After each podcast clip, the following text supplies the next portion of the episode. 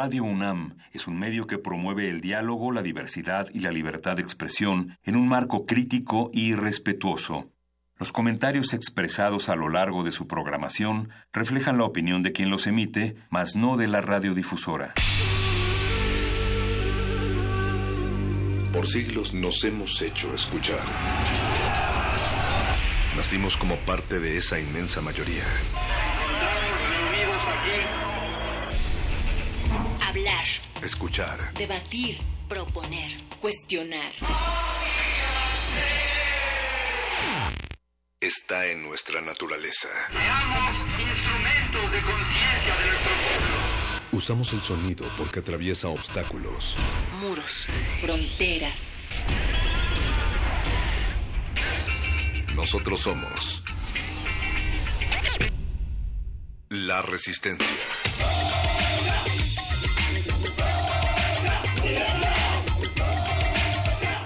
Resistencia modulada.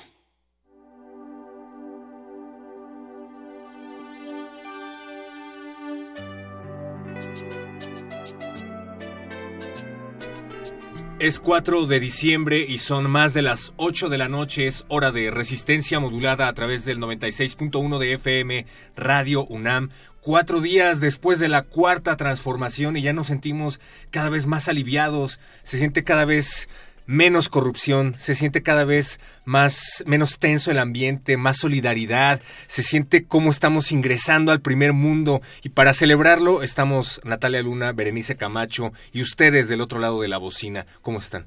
Perro muchacho, pues sí, estamos ya en esos tiempos en donde solamente estamos solicitando que regresen las Nochebuenas a los pinos, también que se deje de hacer doxing y acoso a los cadetes que estuvieron acompañando a Andrés Manuel López Obrador en su toma de posesión, entre otras cosas ya no tan graves dirías tú entonces como aquellas claro del no. sexenio pasado. Se Todo siente. está, todo está por verse, amigos y amigas. Buenas noches, bienvenidos a Resistencia Modulada. Pues sí, el tema, el tema de la semana, el tema del mes, pero Y del pues, sexenio. y del sexenio, sí, todo está por verse. Yo creo que no, esperemos, esperemos un poco. No le juguemos a la futurología, pero sí con los elementos que ya tenemos, pues vamos a hacer esta noche un pequeño aquelarre de lectura simbólica de lo que ocurrió el pasado primero de diciembre, este sábado, en la toma de posesión más impresionante que yo he podido ver eh, pues no sé, de los recientes, pero también de los anteriores presidentes de este país. Hay que decir que también no han sido tantas. Bendito sea, todavía no tenemos esa edad para poder decir,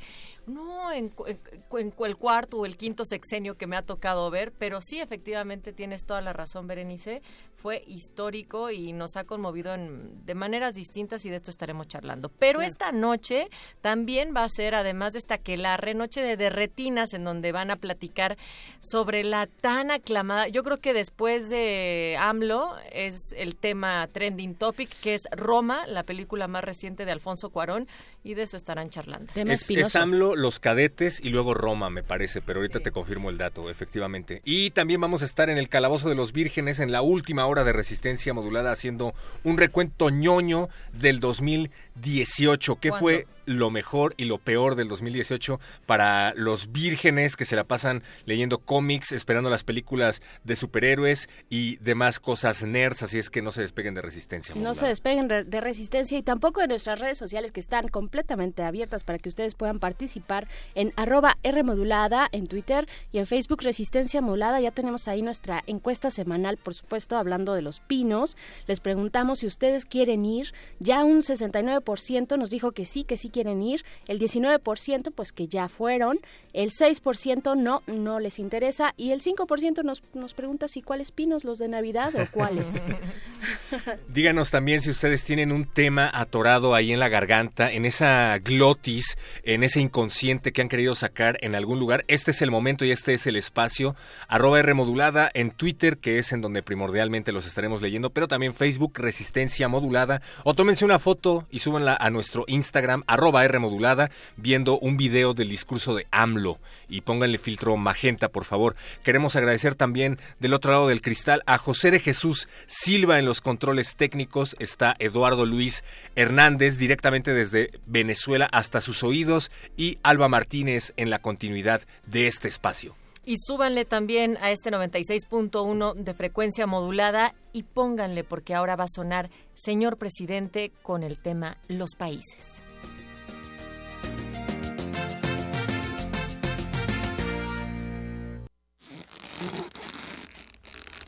Resistencia modulada.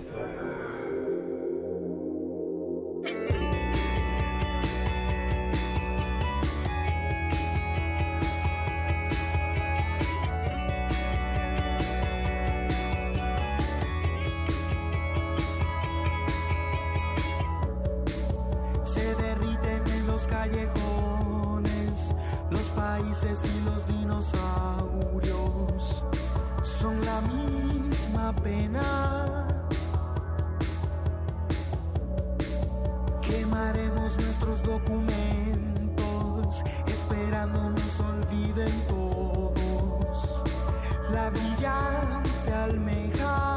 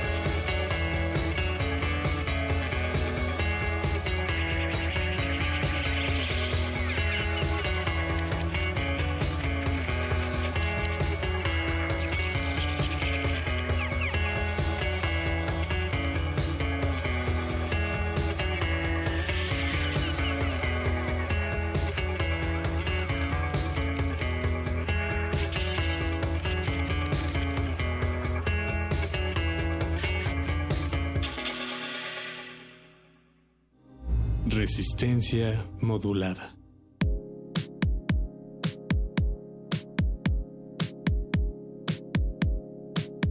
Estamos de vuelta en Resistencia Modulada, Natalia Luna, Perro Muchacho y Berenice Camacho. Pues en esta mesa ya que se nos empieza a hacer un poquito costumbre, sobre todo porque ameritan los tiempos, vamos a hablar pues de nuestras impresiones respecto a la toma de posesión. Vamos a ir paso a pasito.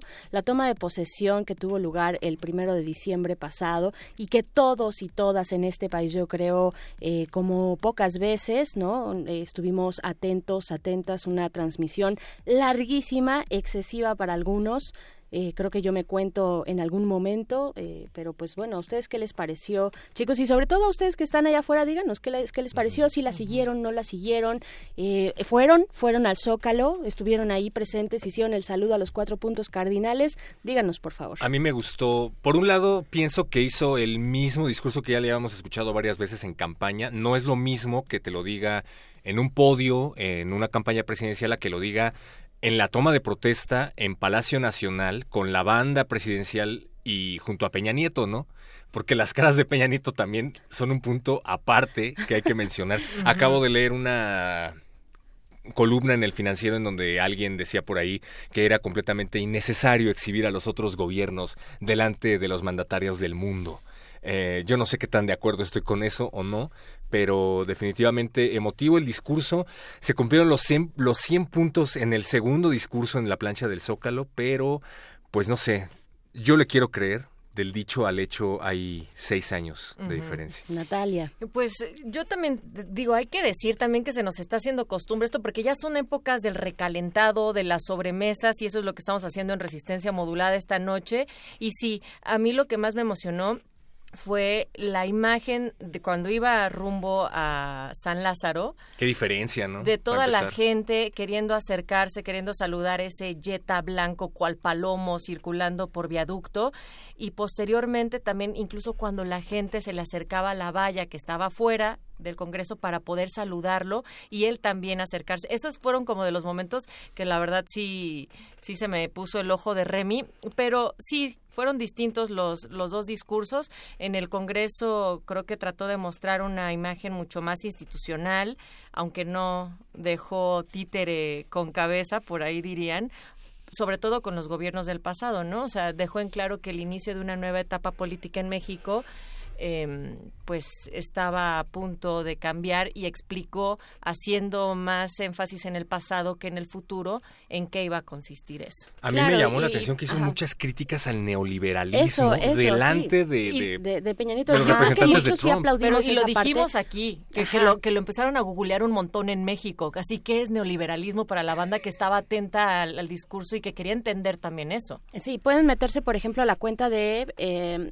a Hugo García Marín él posteó ahí una serie de eh, pues tweets, un hilo de tweets donde va explicando y dando referencias también bibliográficas para aquellos que quieran saber más del neoliberalismo como tal así vaya eh, con lupa, tomado con lupa, pero sí, sí, o sea, desde el desde el primer momento la la gente yo me iría un poquito antes incluso Natalia, eh, a la gente afuera de, su ah, casa, ahí en esta colonia que no lo dejaban salir. De, de Tlalpan, ¿no? Que no lo dejaban salir y sale él en algún momento a decirles, "Oigan, o sea, se abre el, portón y dice, bueno, ya voy a salir, hagan a un lado, ¿no? O sea, no sale otra persona, sale él y dice, vamos a salir, háganse a un lado. Y entonces, bueno, pues eso y todo el transcurso que tú ya mencionas, eh, sí me parece, yo creo que sí, algunos sí aplaudimos esta parte de eh, que pusiera a Peña, a Peña Nieto, digamos, con nombre de neoliberalismo, porque dijo los últimos 30 años, refiriéndose al sexenio de Peña y a los anteriores como una etapa neoliberal, tecnócrata en nuestro país que no ha dejado, pues que ha dejado los saldos que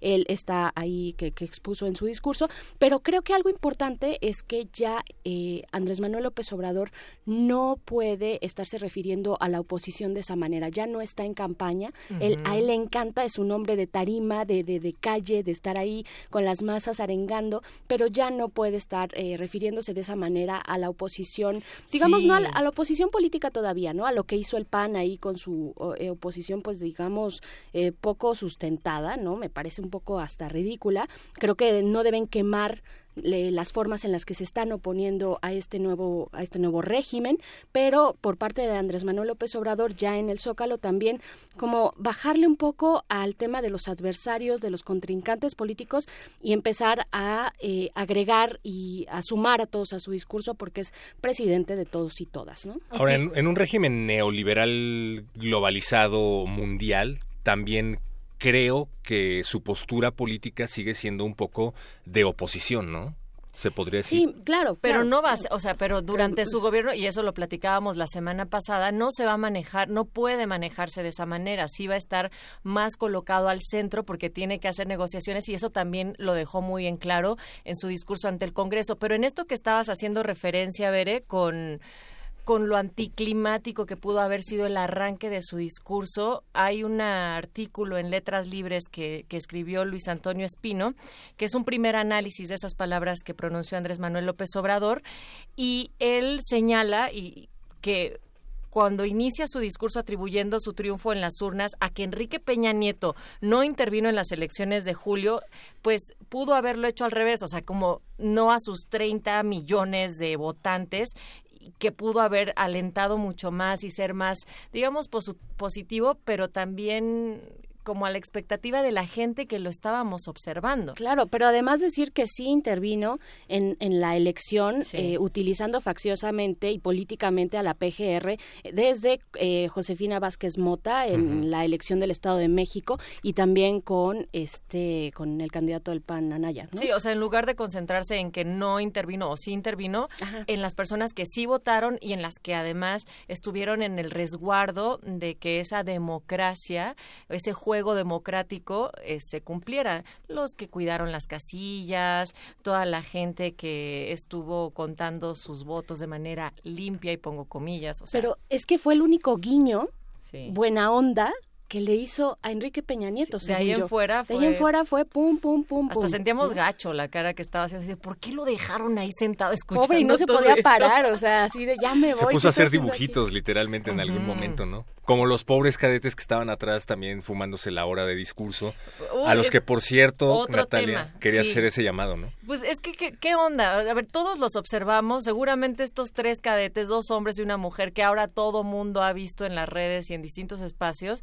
eh, han sido los mejores de su clase, por eso llegaron ahí, estar parados de manera estoica durante un discurso del peje, lo cual no es poco, y después que la banda empezó a hacerles doxing, el doxing para quienes eh, nos acabamos de enterar de qué va esto, pues es como un acoso en redes, pero además que exhibes documentos, fotografías que son del ámbito privado que ellos no han deseado compartir y que incluso algunos medios estaban difundiendo de manera muy irresponsable para querer saber quién eran estas tres personas. Ahora, una cosa es el meme, ¿no? Ese tren que, que se va, que si está guapo, que si no, pues cada quien tiene derecho a hacer esos memes, pero de ahí empezar a publicar y compartir información que tendría que ser privada, no lo sé. Personales y sobre todo la discusión que parte de ahí, la gente, la manera en la que ha estado defendiendo en redes sociales el por qué tienen derecho a hacerlo, me parece muy pobre ese discurso. Está muy mal hacerlo para quien sea, pero eh, no hay que olvidar que son miembros de las Fuerzas Armadas y estamos en un clima que no, eh, no perdona ese tipo de cosas. Claro, pero los son del colegio militar y de la Fuerza Aérea Mexicana. Claro, los memes también fueron, este,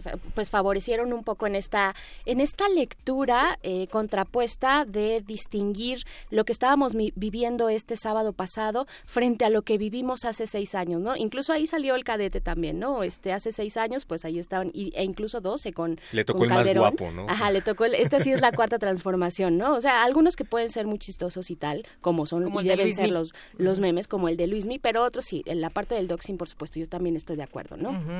Y bueno, el discurso nuevamente ya después pasamos al del Zócalo, que ahí ya se le ve mucho más cómodo, más relajado. Dijo, ahora sí voy a extender 100 puntos. ¿Ustedes se imaginaron que iban a hacer 100 puntos en el del Zócalo? O sea, ni nosotros ni nadie presente ahí. ¿Contaron cuánto tiempo? Primera promesa cumplida. Dijo que iban a hacer 100 y fueron 100 y el tiempo que le tomó no le importó. me pareció un, poco, este, un poco fuera o mucho fuera de lugar frente a un, eh, pues, escenario tan nutrido de personas que estaban ahí esperando ya desde hace mucho tiempo. Creo que en no era el momento, no muy bien en Palacio Nacional me parece a mí, y pero que vuelva a hablar un presidente, que vuelva a hablar un presidente, o sea, a mí, que no lo a mí metan me por emocionó, la puerta de atrás. A mí me emocionó justo esa parte en Palacio, por supuesto ya después, bueno, este hombre es un animal político en toda regla, absoluta y mediático, comunica de una manera extraordinaria, de verdad que eh, salvo que salvo el tema de que se pueda ir desgastando con sus eh, conferencias matutinas, pero a lo que iba yo es que en el en el recinto legislativo en, en San Lázaro sí, a mí sí me llenó como de mucha emoción en algún momento verlo ahí eh, tomando protesta. O sea, en el momento de la protesta sí fue como cristalizó eh, todas estas, estas luchas del pasado, estas luchas de izquierda y de oposición que, que finalmente él ha tomado en su discurso y ha tomado las riendas y se ha puesto como el movimiento de Morena, digamos, al frente de todas estas luchas, condensando estas luchas y ver ahí ese logro, ese logro ciudadano, a mí me, me, sí, eso, eso me, conmo- me conmovió. Sí, definitivamente lo de Andrés Manuel son los discursos, lo decíamos un poquito antes de entrar al aire, pues, es lo que ha estado haciendo los últimos 18 años prácticamente diario y en prácticamente todos los rincones del país y lo seguirá haciendo, así es que creo que valdría la pena irnos acostumbrando porque diario vamos a tener una conferencia eh, de este tipo. Sí me gustaría saber... eh, más allá del discurso, que nos diga cómo se van a llevar a cabo todas estas acciones que a mí me gustan mucho. eh, el tema de los 43 que me parece que dio el día anterior, ayer en la mañana. Ayer en la mañana. Habló acerca de, solucionar el tema de los 43 normalistas de Ayotzinapa, se tocó un poco el tema de las Fuerzas Armadas, pero no se ha hablado, por ejemplo, de la creación eh, de una comisión de la verdad, no se ha hablado acerca del tema de las víctimas, no sé si se ha hablado acerca de la conformación de policías capacitadas para ir sacando a las Fuerzas Armadas paulatinamente.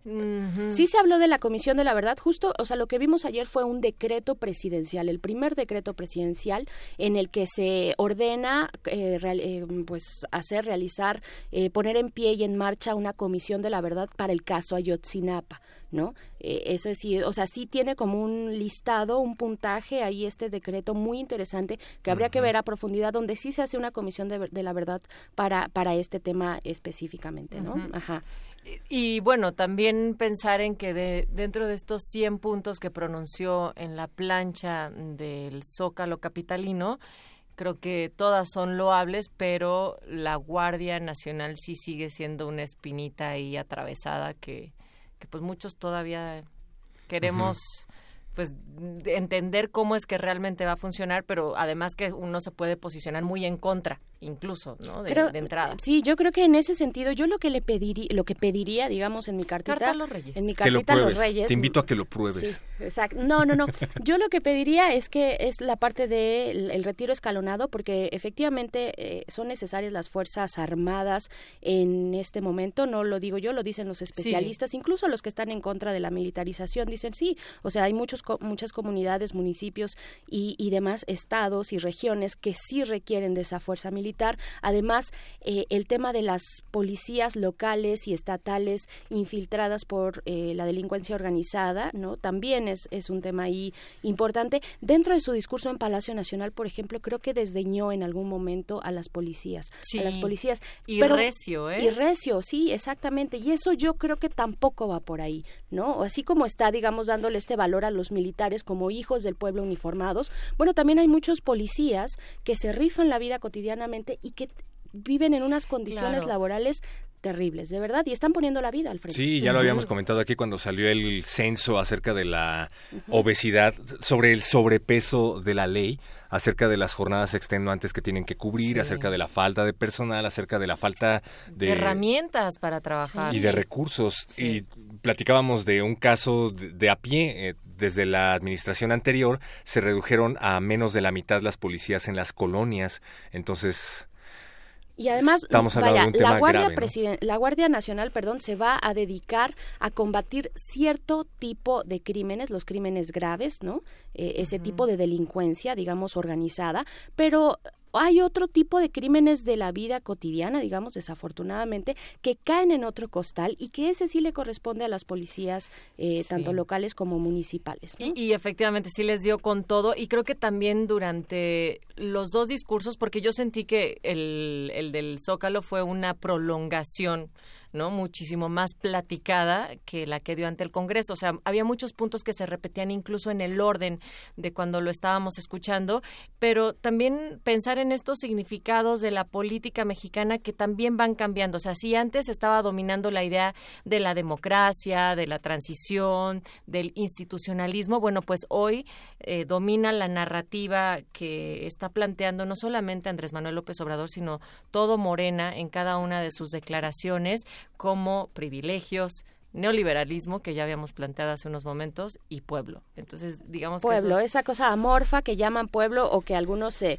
se pues suscriben en Sí. ese rubro que la verdad a mí me queda muy poco claro que es que es el pueblo que no es el pueblo. ¿Qué es el Eh, pueblo? Y no solo a mí, vaya, en, en la teoría también es, es como algo difuso, ¿no? Es una idea y este este hombre por supuesto es un maestro de los símbolos y, y lo puso ahí extendido en este día, en este día me parece icónico, o sea, el hecho de haber puesto ahí, de, de iniciar muy bien, iniciar con eh, las comunidades indígenas, 68 comunidades indígenas, una parte de las comunidades indígenas, no, no nos vayamos con que todos los pueblos indígenas, Porque no, no recordemos va cómo quedaron también cuando no se sumaron a la propuesta, eh, pues las comunidades zapatistas. Claro, y no solo las comunidades zapatistas, hay un montón de comunidades que no necesariamente se están suscribiendo a estas 68 y bueno, hay que ver también qué manejo, qué, qué, qué reper- vaya, cuáles son las, las ganancias que pueda tener el gobierno de Andrés Manuel López Obrador cuando se haga la consulta para el Tren Maya y que las comunidades afectadas, comunidades indígenas,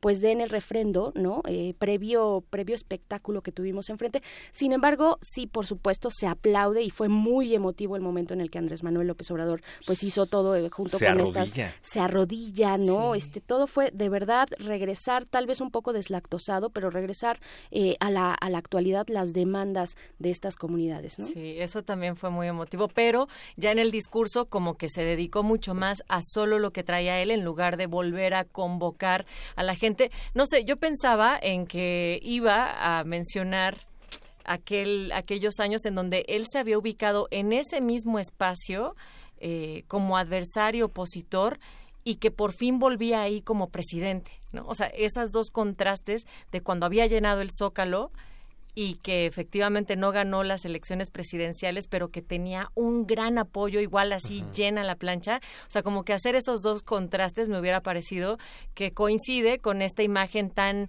esperanzadora que tenemos, sí, bueno, sí, que tenemos de Andrés Manuel López Obrador, al menos este acá. Al menos hasta el momento. Sí, hasta Carlos, este, en la mesa, no hasta nos este hagamos- 4 de Sí. diciembre, ¿no? Vamos Ajá. viendo y O sea, tampoco cai- caigamos en la no, futurología, digamos, Pero me ¿no? refiero a que esta imagen de, de que todo es posible, ¿no? Que ahorita se sostiene, esos dos contrastes eran interesantes para mí compararlos en el Zócalo. A mí la imagen que me, me, me impactó muchísimo fue la de los automóviles estacionados en la plancha del Zócalo en 2012, comparada con la que dices, la multitud eh, saludando a los puntos cardinales, pero la imagen que para mí fue más impactante Ahorita hablamos de imágenes, pero la imagen impactante de, creo que la última vez que se paró en ese podio en la cámara fue cuando lo estaban desaforando, ¿no? Sí, Sí, por sí. eso te digo, ajá. Pero sabes que yo creo que eso sí lo tenían en mente muchas de las personas personas que estaban ahí, que han estado con él desde Pero hace él no 18 lo- años. nunca lo invocó, o Eh, sea, eh, desde 2006. él no lo el- mencionó nunca. No, él no lo mencionó. Me parece que también desgastó un poquito, desgastó en el tiempo tan largo de dar estos 100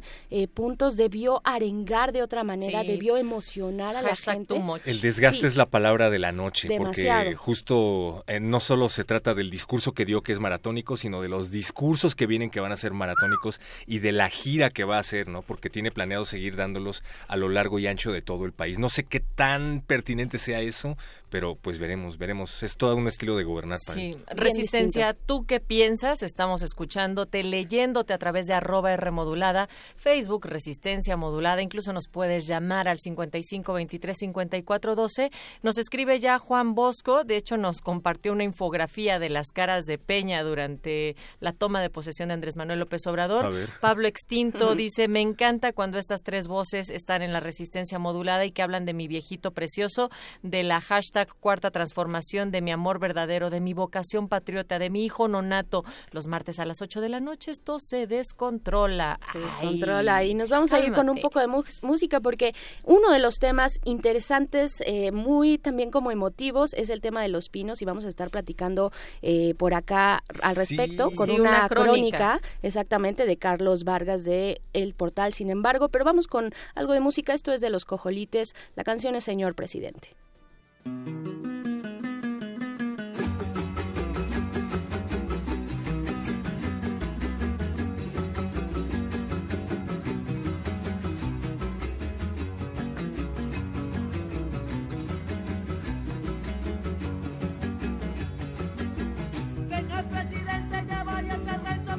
ya puso la cuina de Pancho, señor presidente, ya váyase al rancho para ver si ya puso la cuina de Pancho.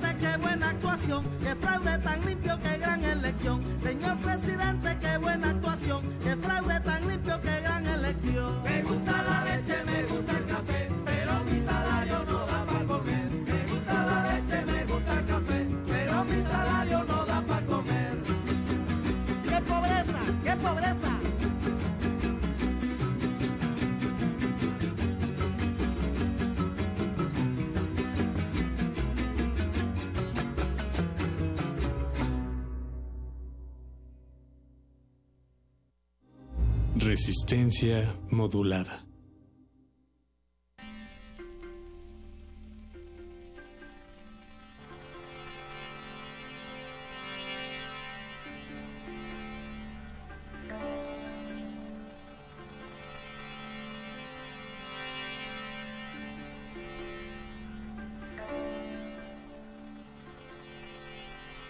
Resistencia en estas sobremesas que ya perfilan el final de este año 2018, pues estamos acompañándoles platicando sobre todo lo que ha pasado en esta toma de posesión de Andrés Manuel López Obrador, pero también algo histórico que fue, bueno, creo, creo que ya se ha dicho mucho histórico, histórico en todos los medios, pero bueno, algo muy importante y que jaló a un montón de gente fue la apertura de los Pinos, ese espacio en donde han vivido eh, presidentes desde la época de Cárdenas y que había sido un misterio para la gente de a pie como nosotros y que se abrió y que le cayó muchísima gente. Había cifras que el sábado 30 mil, otras que el domingo 60 mil personas y hay una crónica periodística que realizó un compañero, Carlos Vargas, del portal Sin embargo MX y queremos platicar con él precisamente para que nos cuente cuántas eh, Nochebuenas se robaron. No, bueno, no, no es cierto. ¿Y cuántas no fotos eso. se tomó? Pero, no, pues sí, saber esas entrañas. Y les estamos preguntando a ustedes también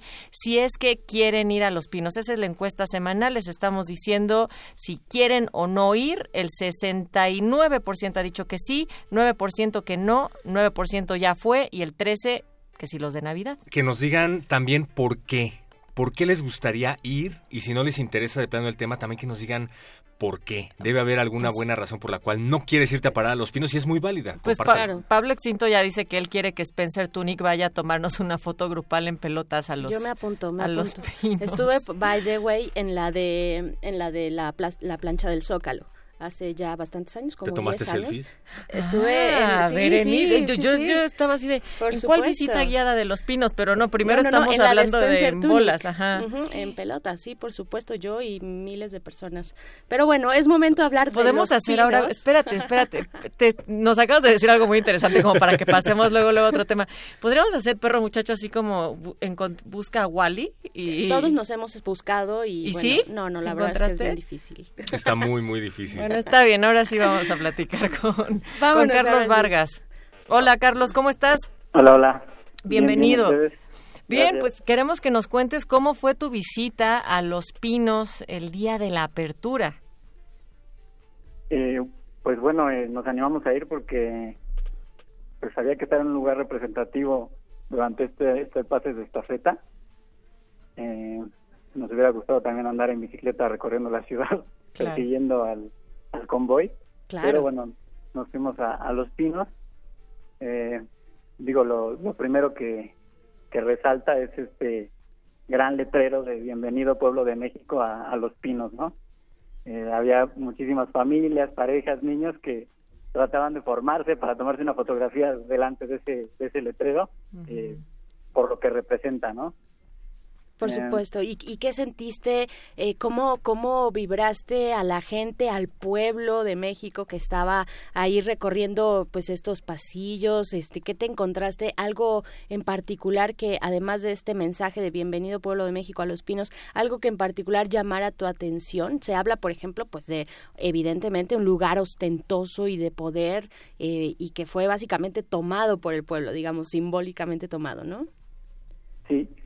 Eh, pues bueno, lo que vi en la gente fue, fue alegría, ¿no?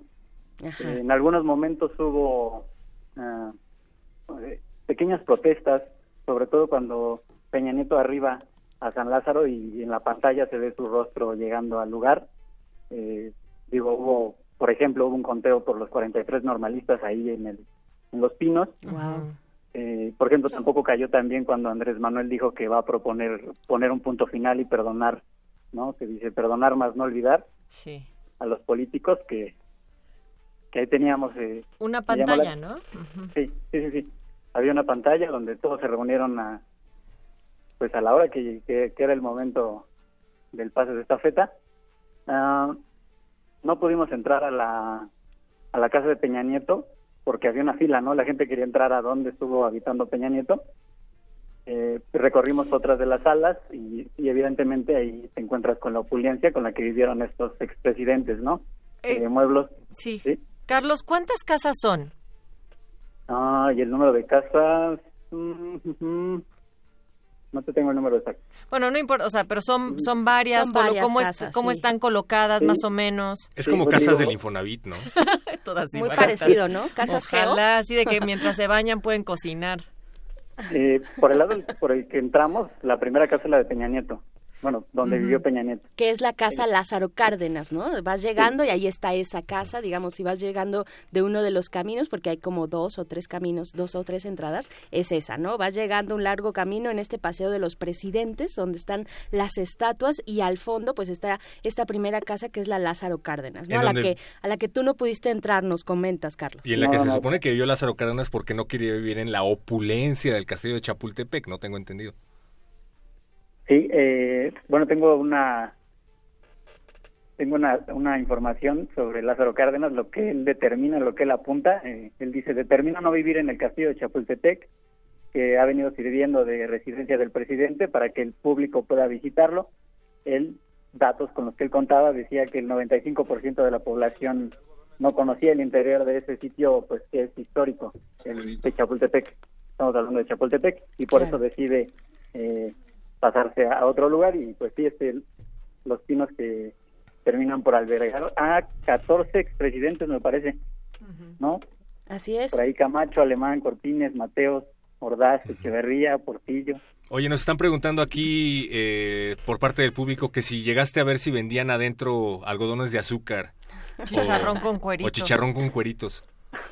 No, eso no me tocó. No, vendían nada de comida. No lo hizo el chef. Tampoco, tampoco está fake de las de las Nochebuenas, ¿no? Oye, Carlos, ¿y qué fue lo que más te llamó la atención a ti como visitante en general? O sea, además de ir a cumplir con la chamba. Eh, te digo, habíamos escuchado mucho sobre el interior, eh, sobre estos muebles que parecen de museo, las paredes que parecen de museo, las escaleras, las estatuas de cuerpo completo de los exmandatarios, ¿no? Cuando entras te recibe ahí Fox. Uy. Frente a él Gustavo Díaz Ordaz, que ¿Tiene botas la figura de Fox? Sí, claro, ¿no? ¿Cómo? ¿Tiene botas? ¿Lleva botas puestas en esa en esa escultura que hicieron tamaño real? no me fijé en su calzado, ¿sabes? Pero sí, Fox es el único que es el único que sale con otro personaje que es una niña. Fox en las esculturas es, una niña? No, no, o sea, está Fox, ah, está Fox y sale con una niña, o sea, con una en su escultura también está una niña pequeña, una peque una pequeñita ahí este con un traje eh, indígena, no sé exactamente de qué región, creo creo que de Michoacán por ahí, pero pero ese es como el distintivo también de, de la estatua de Fox, ¿no? Ajá. Bueno, pues Carlos, este, muchas gracias por, por este comentarnos este pequeño paseo que diste. Eh, qué bueno que estuviste por ahí, sobre todo en esta parte, en este día, en ese día que fue el sábado. A mí me tocó ir al día siguiente. Ahorita les contaré un poquito más, pero pues muchas gracias por compartirnos esta experiencia. te cuento nada más un último detalle. Por favor. Eh, entramos a la sala de juntas de donde se reunía el gabinete. Es una mesa redonda enorme y está rodeada de los rostros de los presidentes, ¿no? Eh, recuerdo bien que en una de las esquinas, oscura la, la esquina, estaba el, rostro de Peña Nieto, este, esta, este retrato que le mandaron a hacer, que es un retrato que nos costó, y que esta información es de la periodista Linaloe Flores, un millón seiscientos setenta y siete mil quinientos cuarenta y cinco pesos y me llamó la atención que un millón seiscientos setenta y siete mil pesos estaban ahí arrumbados en un esquina. ¡Qué barbaridad! O sea, viendo memes mejores, que le han tomado mejor perfil, se fueron a, nos fuimos a, nos fuimos o nos embarcaron con este millón de pesos. Uf, pues qué dato, Carlos. Muchísimas gracias de nuevo por esta conversación. Muchas gracias, Carlos Vargas, reportero de Sin embargo. Chicos, pues este, pues cómo lo ven. A ver, tú cuéntanos entonces a ti cómo te fue el domingo. O sea, ya encontraste latas así como después de la fiesta. Dejan entrar con alimentos porque yo también quiero ir. Este, lo mío fue eh, el domingo, yo me acerqué el domingo por allá después de, eh, se nos mete un poquito ese audio, pero después de hacer el paseo ciclista en Reforma, entonces fue que ya me encaminé hacia Los Pinos, ese, hice mi plan, mi ruta matutina y entonces llegué a Los Pinos. Antes de llegar a Los Pinos por Molinos del Rey, eh, debo decir que había una movilización importante de uno de los eh, de los destacamentos, de particularmente de las guardia de la guardia presidencial. Ahí está el destacamento a un ladito antes de llegar a Los Pinos sobre Molino del Rey.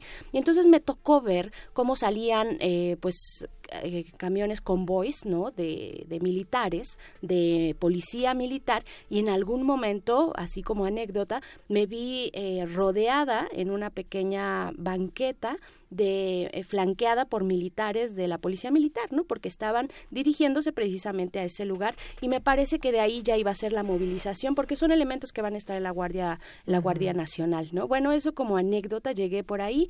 Al momento de entrar, por supuesto, las filas, ¿no? Las personas, las familias llegábamos algunos como comento en bicicletas, otros a pie. La verdad es que había un ambiente eh, muy festivo y esta y esta sensación de el pueblo tomando el espacio, el espacio que le fue restringido en algún momento, bueno, haciendo uso de ese espacio, recorriendo los caminos, eh, pues caminos con jardines, con distintas eh, estatuas que no solamente eh, son las de los presidentes, expresidentes, este camino de los presidentes, sino que más adelante puedes encontrar bustos de personajes de la historia mexicana, ¿no? Hay un busto nada más de una mujer, los demás son hombres, ahorita les doy el dato de quién, pero bueno, eso va flanqueando un poquito los caminos eh, pequeños, los pequeños caminos alrededor de los jardines. Hay fuentes también y estas distintas casas que ya mencionaba eh, Carlos, estas distintas casas, primero te topas con la más concurrida, que es la casa Lázaro Cárdenas, que es donde habitaba precisamente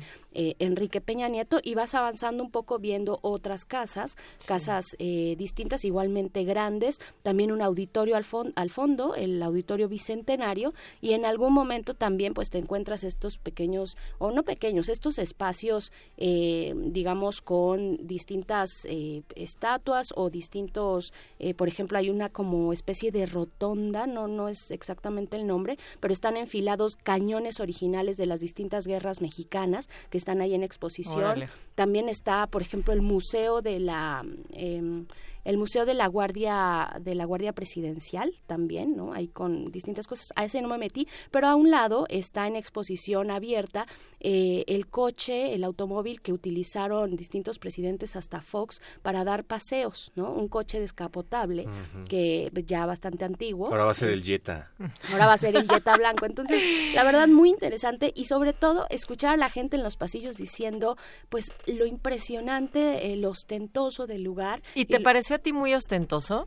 Eh, sí, O sea, porque yo vi algunas fotos de una de las salas de juntas, por ejemplo, y pues hay muchas salas de juntas que son así. Entonces, digamos que sí es, vaya, en una comparativa, yo creo que es más bien comparando cómo vive el señor presidente, bueno, hasta, hasta el viernes pasado, cómo vivía el, señor presidente y cómo vivimos los mexicanos Ah, en lo general, ¿no? O sea, este lugar flanqueado además por la Guardia Presidencial que está ahí en su destacamento a un ladito, vaya, es una realidad distinta, ¿no? Oye, por supuesto que no es eh, el palacio de, de Buckingham, pero Pero ahí- ahí la lleva. pero es bastante grande y, y muy, sí, es como alejado de la realidad. Ahora, ¿no? nos tocó verlo, bueno, a mí me tocará verlo a medias. Nos toca verlo a medias sí. porque hay que destacar que en la mudanza se llevaron muchísimas cosas. No tengo el dato exacto de qué ni cuántas cosas, pero sí tengo entendido que se llevaron varios cuadros, que se llevaron varios los muebles. institutos también, o sea, los que pertenecían a estas obras de arte, algunas también fueron a recogerlas días antes. Si se Ajá. fueron a los institutos, a- adelante, qué bueno, pero a lo que me referiera ¿Si que... se los agenciaron? Pues sí, porque es que no es secreto para nadie que, por ejemplo, cuando Duarte desalojó su despacho allá en Veracruz, Oh, bueno, pues se, se llevaron hasta el mobiliario de oficina, ¿no? Ujú. Arrasaron Yo con todo. Yo creo que acá pudieron ser precavidos, yo creo, no lo sé. Habrá que ver si hay una investigación al respecto y ver cómo está este inventario de, de, de- de las obras, ¿no? Porque algunas pueden ser regaladas al presidente a título, digamos, personal y otras a la presidencia de México, que esas sí se quedan inventariadas en Los Pinos, ¿no? Hay que hacer una consulta ciudadana para saber si queremos o no que se nos dé el inventario de lo que había originalmente en Los Pinos. Y entren a la consulta de Chicharrón con Cuerito, Resistencia ¿quieres ir a Los Pinos?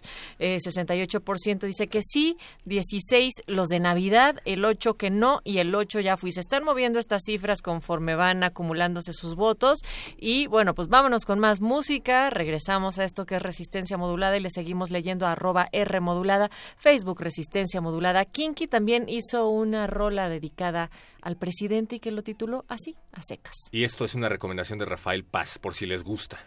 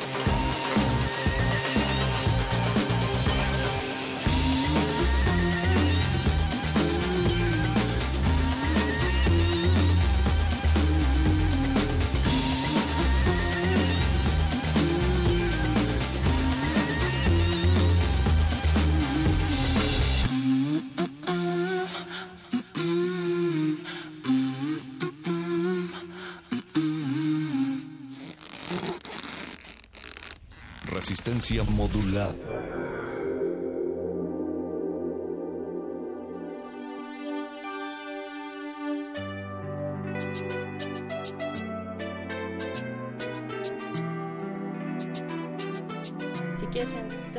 Aquí estamos de nuevo en Y si Resistencia quieres- Modulada. y si Avísenos, mejor- amigos. Mejor ponte a leer lo que viene Lo que en pasa redes. es que Rafa Paz está deslindando de la propuesta musical que acabamos de escuchar, que fue Kinky. Dice que no, que No él no huyas, fue. Rafa. Hazte cargo, Rafa Paz, que por cierto ya vienen de retinas. Pero Hablar de antes, Roma, por cierto. Emilio Canek nos dijo que eh, es una necesaria forma de ejercer la resistencia con los cojolites y con señor presidente, pues suena re bien. Después, Mayra Elizondo dice que está saliendo del posgrado de ingeniería en CEU, terminando de aplicar el último examen final de modelo matemático. Como las modela grandes. matemática. Mando abrazos a mis alumnos por el fin de semestre y buena vibra a los Pumas contra el América. Ay, ya sé.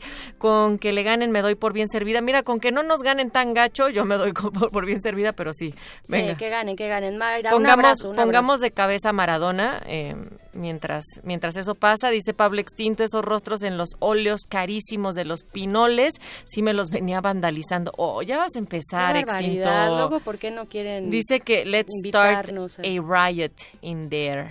Amigos, pues estamos llegando ya al último momento de esta charla, de este chacoteo de resistencia modulada. Espérate, ya se acercan Es las hay más. demás secciones, pero Natalia tiene algo Sí, solo, solo la, la, la jija, o no, la jilla del águila, algo, perdón, Iván Camacho, dice que le cantó a Fox esta de Kinky the Band y que qué susto, que qué horrible fondo con el que estamos ahorita. Le cantó a Sí, Fox. Estamos experimentando Ajá, del la otro de lado del cristal Eduardo Luis. Y pues bueno, llega el momento de dar una pequeña conclusión, no más de un minuto muchachos, con qué se despiden de esta charla de la cuarta transformación. Arráncate tú, Bere Primis. Bueno, primero que nada, los temas, los temas que ya hizo, me parece importante resaltar que ya se, que, que algunos de los temas, digamos, más inmediatos que tenía planeado realizar, pues ya lo hizo. Aplaudimos, por supuesto, ya lo dijimos al inicio, la Comisión de la Verdad, el- este decreto presidencial para que se esclarezca el tema de Ayotzinapa. Muy bien, muy bien tener ahí a los padres eh, también eh, y el mensaje que, que- que dieron los mismos padres y madres de los muchachos de Ayotzinapa, pues muy bien. Eh, el avión presidencial se nos fue, el avión presidencial es otro de los temas Que que, parecía casa presidencial, ¿no? rapidito- ¿Vieron las fotos? Igual, o sea, qué, qué barbaridad, ¿no? O sea, sí, el, el avión me dejó con la boca abierta también.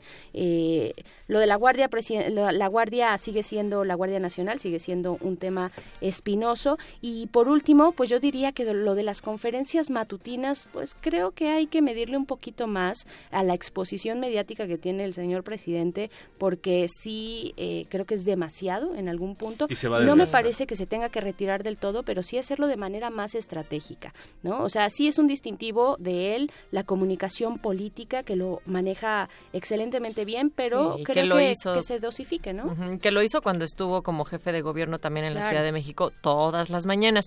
Y recordar que estas 100 promesas eh, que, que realiza, pues no se van a cumplir de la noche a la mañana. Ya sé que hay un montón de expectativa puesta. Habría que evaluar, digamos, a la mitad de ese sexenio cómo vamos, así como ahorita ya estamos palomeando algunas de la lista que estaban propuestas desde antes y que ahorita digamos, haciendo estos contrastes con lo que conversamos la semana pasada, pues sus niveles de popularidad se encuentran en 60, 70% y solo el 12% de la población tiene opiniones negativas sobre él en este momento. Ahora, podríamos especular, ¿acaso ese 12% corresponderá a la población más rica o la más privilegiada del país?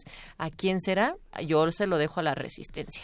Tomar en cuenta que Obrador definitivamente no es el mismo que vimos arrancar esa campaña hace ya prácticamente 18 años, se está moderando, se está acercando un poquito más al centro, no veo tanto problema con eso, pero hay que estarlo vigilando con lupa, con ojo crítico, sobre todo por la gente que lo rodea en los gabinetes, creo que es un tema que hay que estar analizando aquí, una cosa son los discursos esperanzadores y otra cosa es la práctica, definitivamente creo que sigue siendo una mejor oportunidad para el país que la que se está configurando en otras partes del mundo con las derechas tipo Trump, con las derechas tipo Bolsonaro y pues aquí está la resistencia Ay, justamente nanita. para Pues platicarlo. dicho Ya lo ni anterior, digas. nos despedimos. Gracias a la producción del otro lado del cristal. Gracias Natalia Luna, perro muchacho. Gracias, Berenice Camacho. Gracias, José de Jesús Silva, Eduardo Luis en la producción, Alba Martínez en la continuidad. Y se quedan con otro de los temas más polémicos, Roma, de Alfonso Cuarón con Derretinas. Antes Munchi de Hope. up, up, up.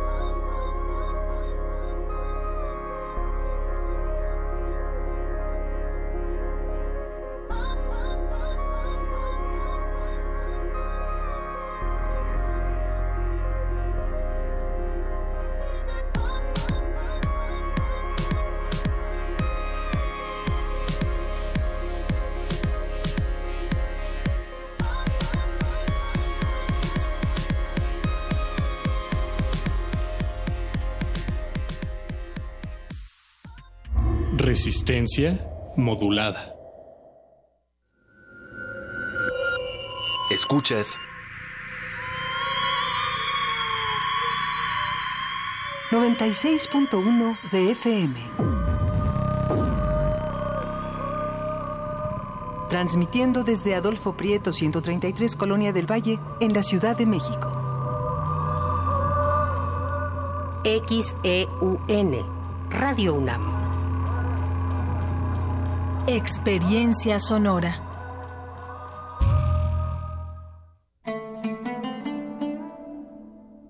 La Llorona.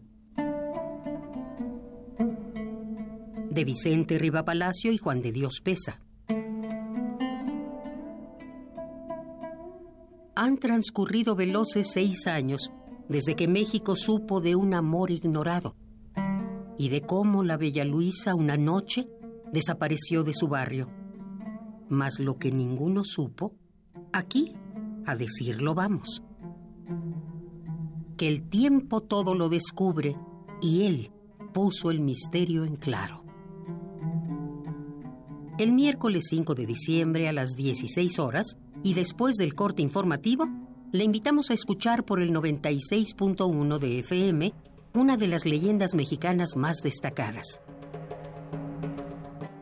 La Llorona. Escúchela. Radio UNAM. Experiencia sonora. ¿Quiénes hacen la ciencia? ¿Cómo se suma la ciencia a las soluciones de los problemas iberoamericanos? Científicos, investigadores y académicos de Iberoamérica hablan de los avances en ciencia, tecnología e innovación que inciden en nuestra vida. La ciencia que somos. La ciencia que somos. Iberoamérica al aire. Viernes a las 10 y media de la mañana. 96.1 de FM. Retransmisión, domingos a las 9.30 de la mañana por el 860 de AM. Radio UNAM. Experiencia sonora. Dejar huella en cada aula de la UNAM es un deber de un verdadero Puma. Deja tu huella y apoya Fundación UNAM a de cara a miles de universitarios. Súmate 5340-0904 o en www.funam.mx. Contigo hacemos posible lo imposible. Resistencia modulada. Toma un lugar. Aquí hemos venido a observar con los oídos. La imagen no es una idea fija. Se ajusta a todas las visiones y todos los géneros. Miremos y discutamos. De retinas. Un horizonte sonoro para vivir el cine.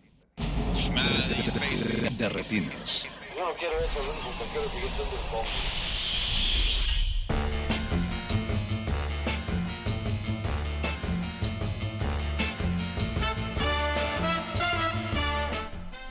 Buenas noches y bienvenidos a su cabina cinematográfica. Mi nombre es Rafael Paz y los voy a acompañar hasta las 10 de la noche. Vamos a estar hablando de cine como todos los martes. Aquí a mi derecha está Jorge Javier Negrete. ¿Qué tal, Rafa? Buenas noches.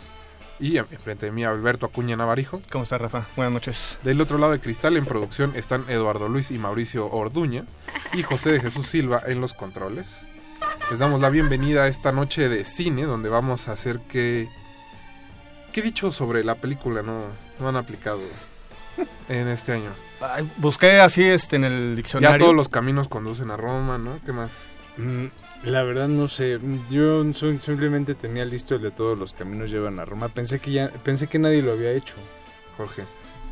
Estoy muy atrasado. Pues sí, creo que ya entonces ya, ya no vas a poder participar. Si es Roma Norte o Roma Sur, dice Mauricio Orduña. Es Roma Sur, Mauricio. Sí, muy cerca del Tonalá. Del de hecho. Tonalá, precisamente. Pero bueno, en lo que se les ocurre algo, ¿qué tal eh, que platicamos con nuestros amigos de la Filmoteca de la UNAM, que en esta ocasión tienen pues un, un anuncio especial de El Ficunam? Que ya viene, empieza ¿no? ya el próximo año. Y para eso tenemos en la línea a su directora, Abril Alzaga. Abril, buenas noches. Hola, ¿cómo están todos? Rafa, Alberto, Jorge, buenas noches. Bienvenida, Abril. Muchas gracias, un placer estar aquí con ustedes. Y bueno, también te damos la bienvenida al festival, aunque te nombraron hace algunas semanas, pues es la primera ocasión que platicamos contigo. Felicidades. Muchas gracias, muchas gracias. Pues cuéntanos qué tiene eh, Ficunam entre manos con Catapulta. Pues es una nueva iniciativa que estamos sacando para apoyar el tipo de cine que nos gusta o que programamos en FICUNAM. Ajá. Eh, hay muchas eh, convocatorias para fondos, para este, trabajos en proceso, pero que normalmente se enfocan a un tipo de cine y el, el cine que programa FICUNAM pues normalmente no tiene cabida. Entonces decidimos abrir nuestro, nuestro catapulta, este, una plataforma para dos proyectos, primer corte, que es el que lanzamos primero, y luego estaremos eh, lanzando desarrollo. Y la idea es que estas películas que queremos ver en las pantallas, pues tengan las herramientas suficientes para poder llegar a las pantallas.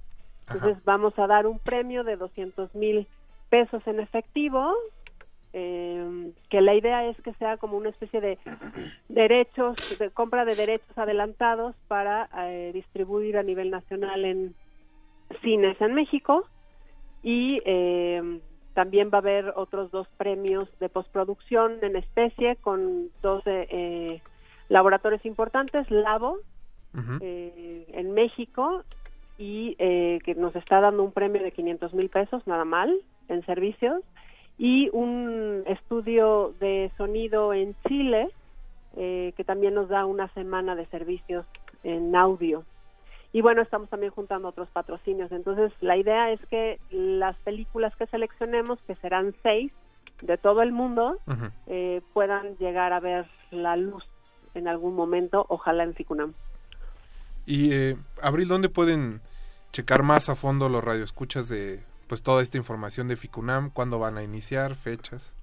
Bueno, eh, la convocatoria ya está abierta, cierra el, el 14 de enero y pueden entrar a la página de Ficunam, que es ficunam.unam.mx Ajá. y ahí está la convocatoria, está en español y en inglés, si la quieren, este, pues también ustedes subir a sus redes y reproducir, se los vamos a agradecer.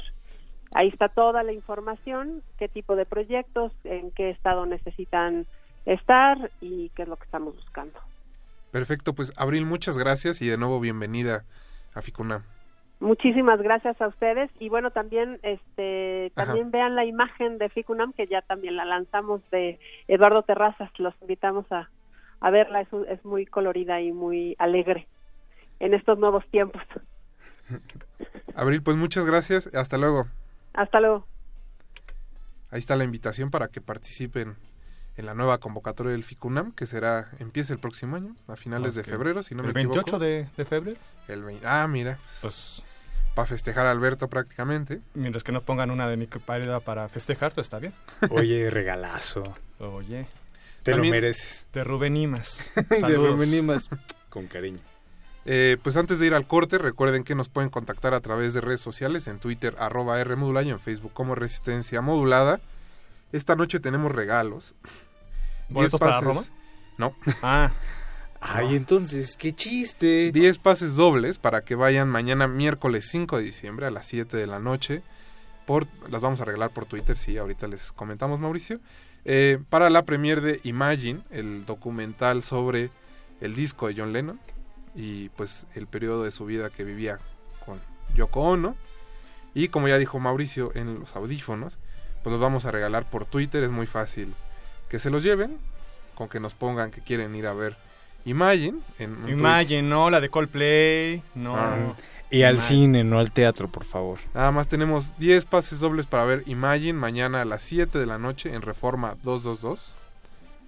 Y pues pónganos un tweet en arroba R modulada, hashtag de retinas, quiero ir a ver Imagine, o quiero ver Imagine. O quiero ver a John Lennon. O a Eh, Yoko. No, no, no. Imagine. Quiero ver Imagine, y se acabó. y, y se lo llevan, ¿no? Es muy, No, muy sencillo. Es que si nos dispersamos, ahí es donde empiezan los problemas, Alberto. Y pues ahí está, ¿no? Por favor, bueno, más bien, el que quiera boletos, pídalos a través de Twitter. Vamos a ir a un corte eh, musical, vamos a estar escuchando el soundtrack de Roma, Pues qué otra cosa, si no. porque vamos a estar platicando de Roma a partir del siguiente corte con Aranza Luna, Pedro Segura Bernal y Gonzalo Lira Galván, además de, obviamente, los que estamos aquí en cabina. Así que no se despeguen, vamos a escuchar Más Bonita que Ninguna de Rocío Durcal, dedicada a todas sus mamis. Así que, Y a las nanas. y a las nanas, obviamente. También les queremos pedir a través de Twitter que nos cuenten cuál era su licuado preferido de niños. ¿Y ¿Cuál si era el sea la tuyo, nana Alberto? o la mamá? ¿Cuál era el tuyo, Alberto? De plátano. A mí me gustaba. Jorge. Chocomil, sencillo. Qué básicas. Perdón. Vamos a ir a un ¿Y el corte. tuyo? No, no, vamos a ir a un corte y regresamos. Oh. Oigan. El vampiro. No se despeguen, están en resistencia módula. De retinas.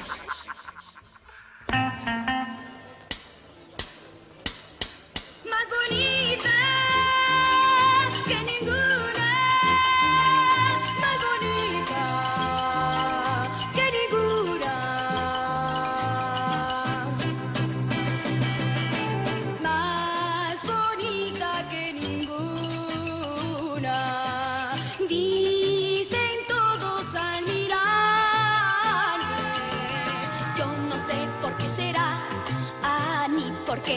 detrás.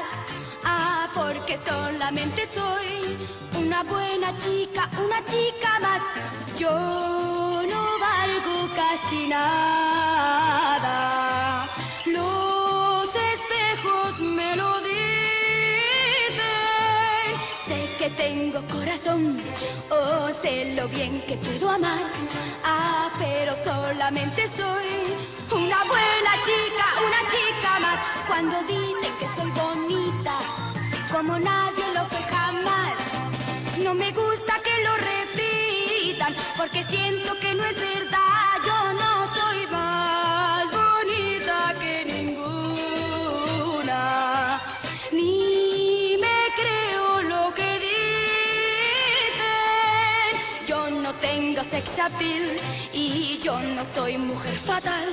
Ah, porque solamente soy una buena chica, pero nada más. La, la, la, la, la, la, la, la. La, la, la, la.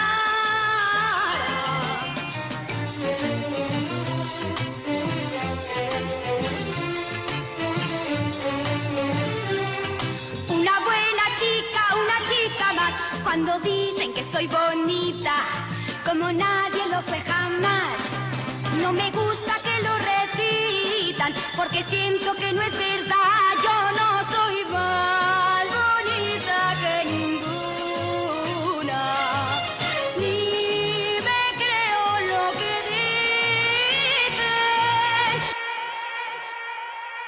dicen. Martes de mil por uno. De, de, de, de, de, de, de retinas. De, retinas.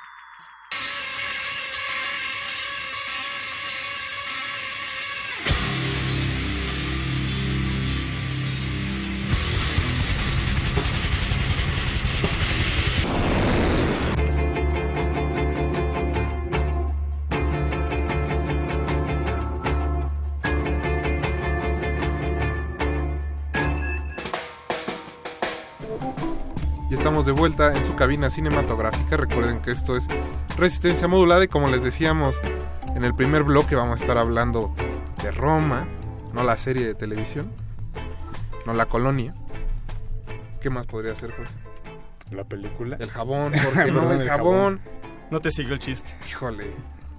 Pero bueno, eh, para hablar esta noche de la película Fenómeno, Sensación y... Y Milagro. Milagro del cine mexicano. eh, tenemos La aquí... más grande de toda la historia del cine mexicano. Eso también lo vamos a discutir en un momento. Si tiene razón Paco Calderón. A mí me impresiona que Paco Calderón sea crítico de cine, pero bueno, también está bien. Oye, Rafael Pérez Gay. Un saludo al señor Pérez Gay. Digo, Gay. Eh, y bueno, ya déjame presentar a los invitados, Jorge. está aquí a mi izquierda, Aranza Luna, de Mi Cine Tu Cine. Hola, Aranza. muchachos. Y de la revista Nexos. Hola. Pedro Segura. en También de Mi Cine de Tu Cine y de la Pérez. Ola Cine. Así es. muchas ¿Tú gracias qué colonia de la ciudad vienes representando, Pito? Cuauhtémoc. Ah, qué bueno. El, centro, el corazón de nuestro país. Gran rivalidad. Sí, sí, sí. Y Gonzalo Lira Galván. Gonzalo, buenas noches. Hola, ¿qué tal? ¿Cómo están? Yo vengo representando a la, la clase media pequeño burguesa. Letras libres. A letras libres. Saludos. No, no, pueden leer a Gonzalo en Cinema Movie y, y, en, y en las entrevistas que hace para Cinema. Así es. Y en los 40 Time Out principales. Ah, y en Time Out, claro, claro, perdón. Miércoles de cine. ¿Qué pasó? Muchachos, trabajan mucho y recuerden que es difícil que yo lleve la lista de todos sus cargos, así que les pido una disculpa por adelantado. Títulos inmobiliarios. Eso. Pero bueno, eh, pues como les decíamos, vamos a hablar de Roma. Obviamente todos vieron la película. ¿Tú también, Alberto? Ya, ya la vi.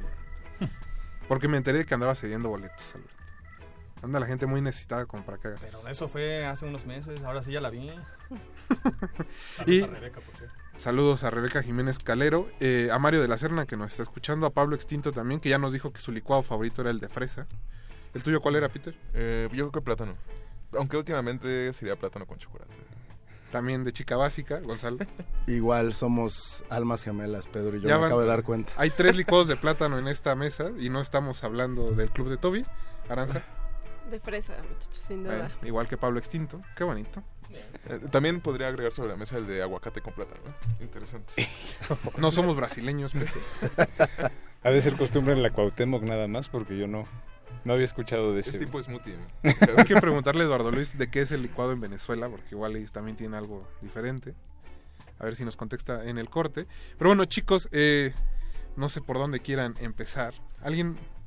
Empecemos por lo fácil. ¿Alguien cree que sea Roma la mejor película mexicana de la historia? No. No. Los escuché muy desanimados. Sí. No, no, no, yo no lo creo. La historia Pero ¿de dónde viene? Pero creo que entonces la cosa sería pensar como de por qué surge como toda la hipérbole. Sobre todo a partir de que varios eh, periodistas, digo, León Krause, este Risco, Javier Risco, este Rafael Pérez Gay, Paco Calderón.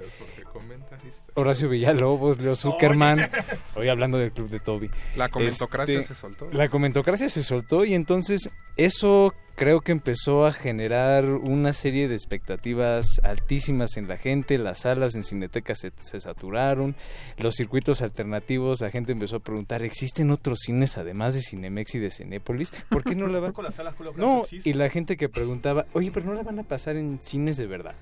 Exacto. Sí, esos ni siquiera son cines. Cines de verdad. Ajá, esos son ni- como improvisados, aparentemente. Ajá, la gente todavía piensa que el circuito alternativo es este como de llevar caja, este, bueno, ladrillo y bast- y este palo para espantar a los ratones. Bueno, es que en Tonalá hacen también stand-up, la gente se confunde. o sea. También Digo, puede ser. o sea, Yo también tendría mis dudas. Si vas allá a ver a Ricardo Farril y después te pasan Romas y dices, Pues a como ver, que ¿de no qué se mucha trata? perdón. O sea, Viste, hubo- gente que pensó que Roma No era, cierto, un- era un Alfonso. stand-up de Alfonso Cuarón. entonces. O de Carlos. Bueno, ya que fuera este- Nico, güey, pero bueno, ya, eso ya son otros temas. Ok, ya dejamos la primera pregunta de la noche saldada.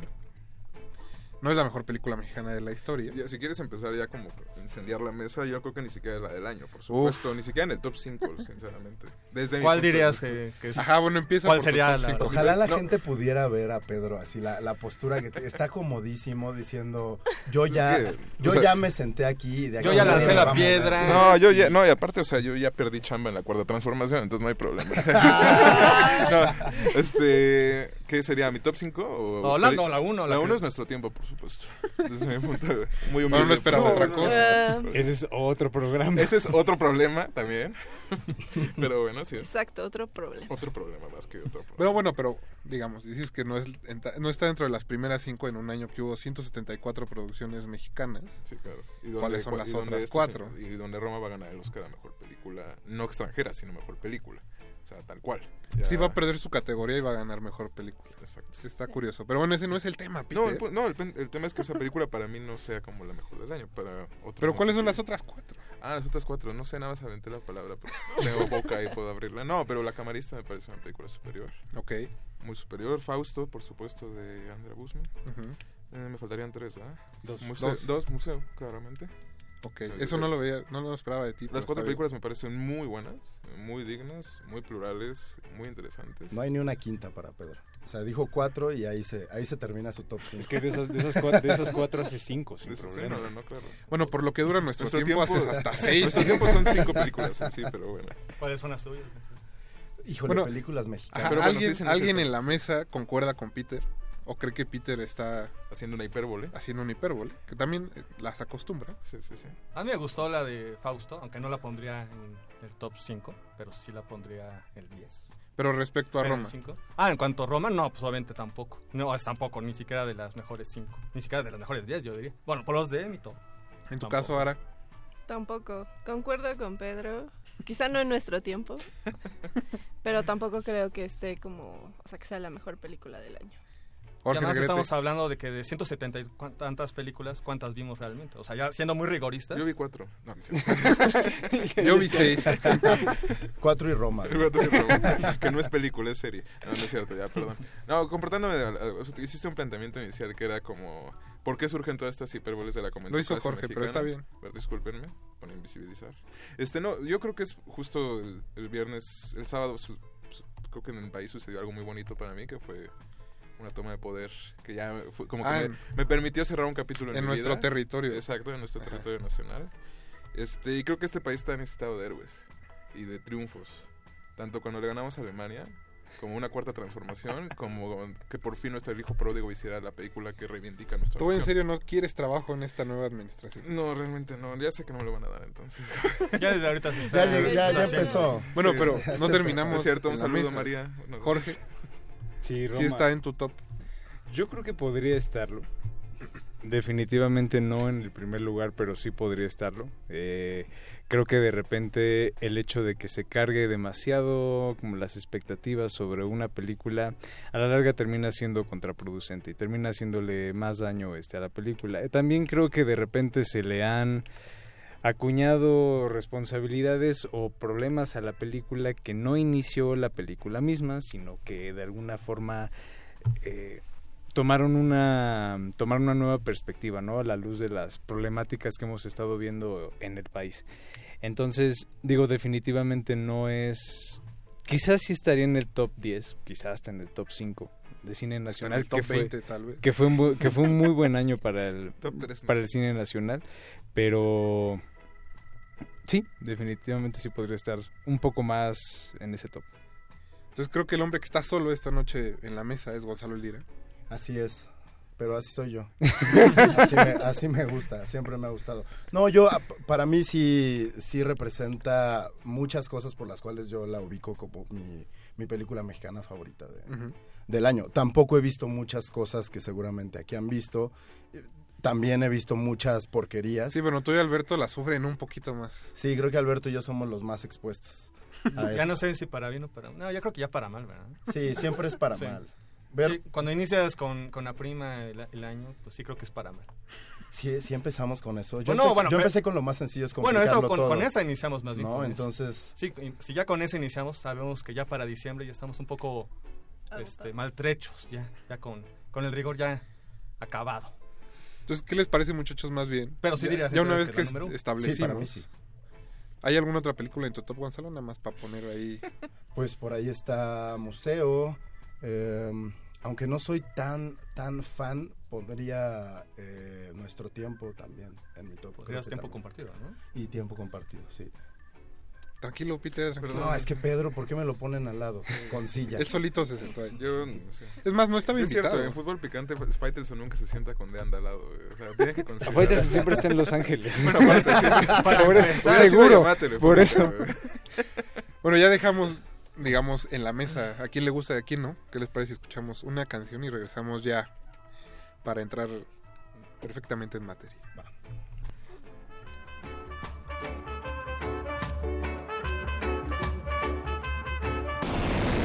Martes de mil por uno. De.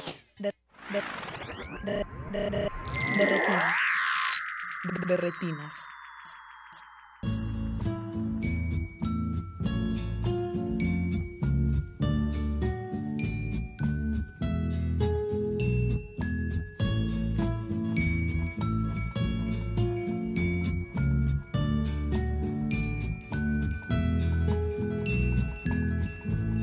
Verónica, extraño tu voz cuando no estás junto a mí. Verónica, te quiero decir que te extraño puedo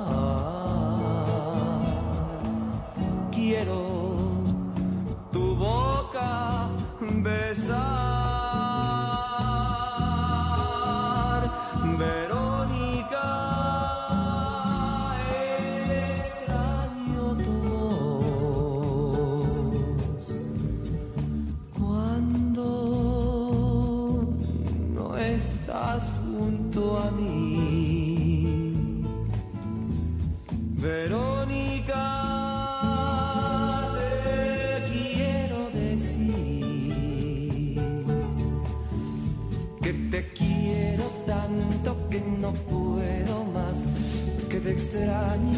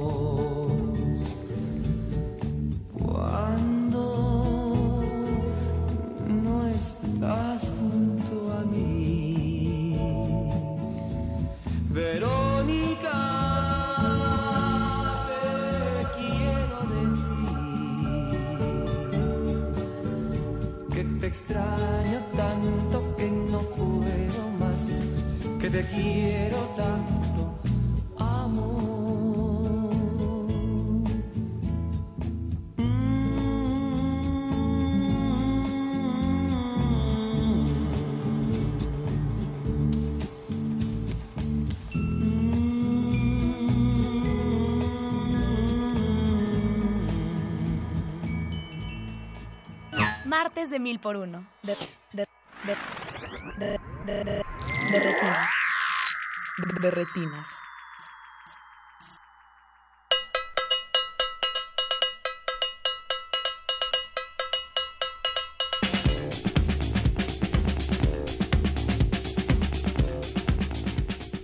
Estamos de vuelta en el 96.1 FM de Radio UNAM. Acabamos de escuchar Verónica en la voz de Víctor Iturbe El Piruli, parte del soundtrack de Roma. Y antes de empezar a discutir, muchachos, les queremos recordar a los radioescuchas que tenemos 10 pases dobles para que vayan a la premier de Imagine, el documental de John Lennon, que se proyectará mañana en Reforma 222.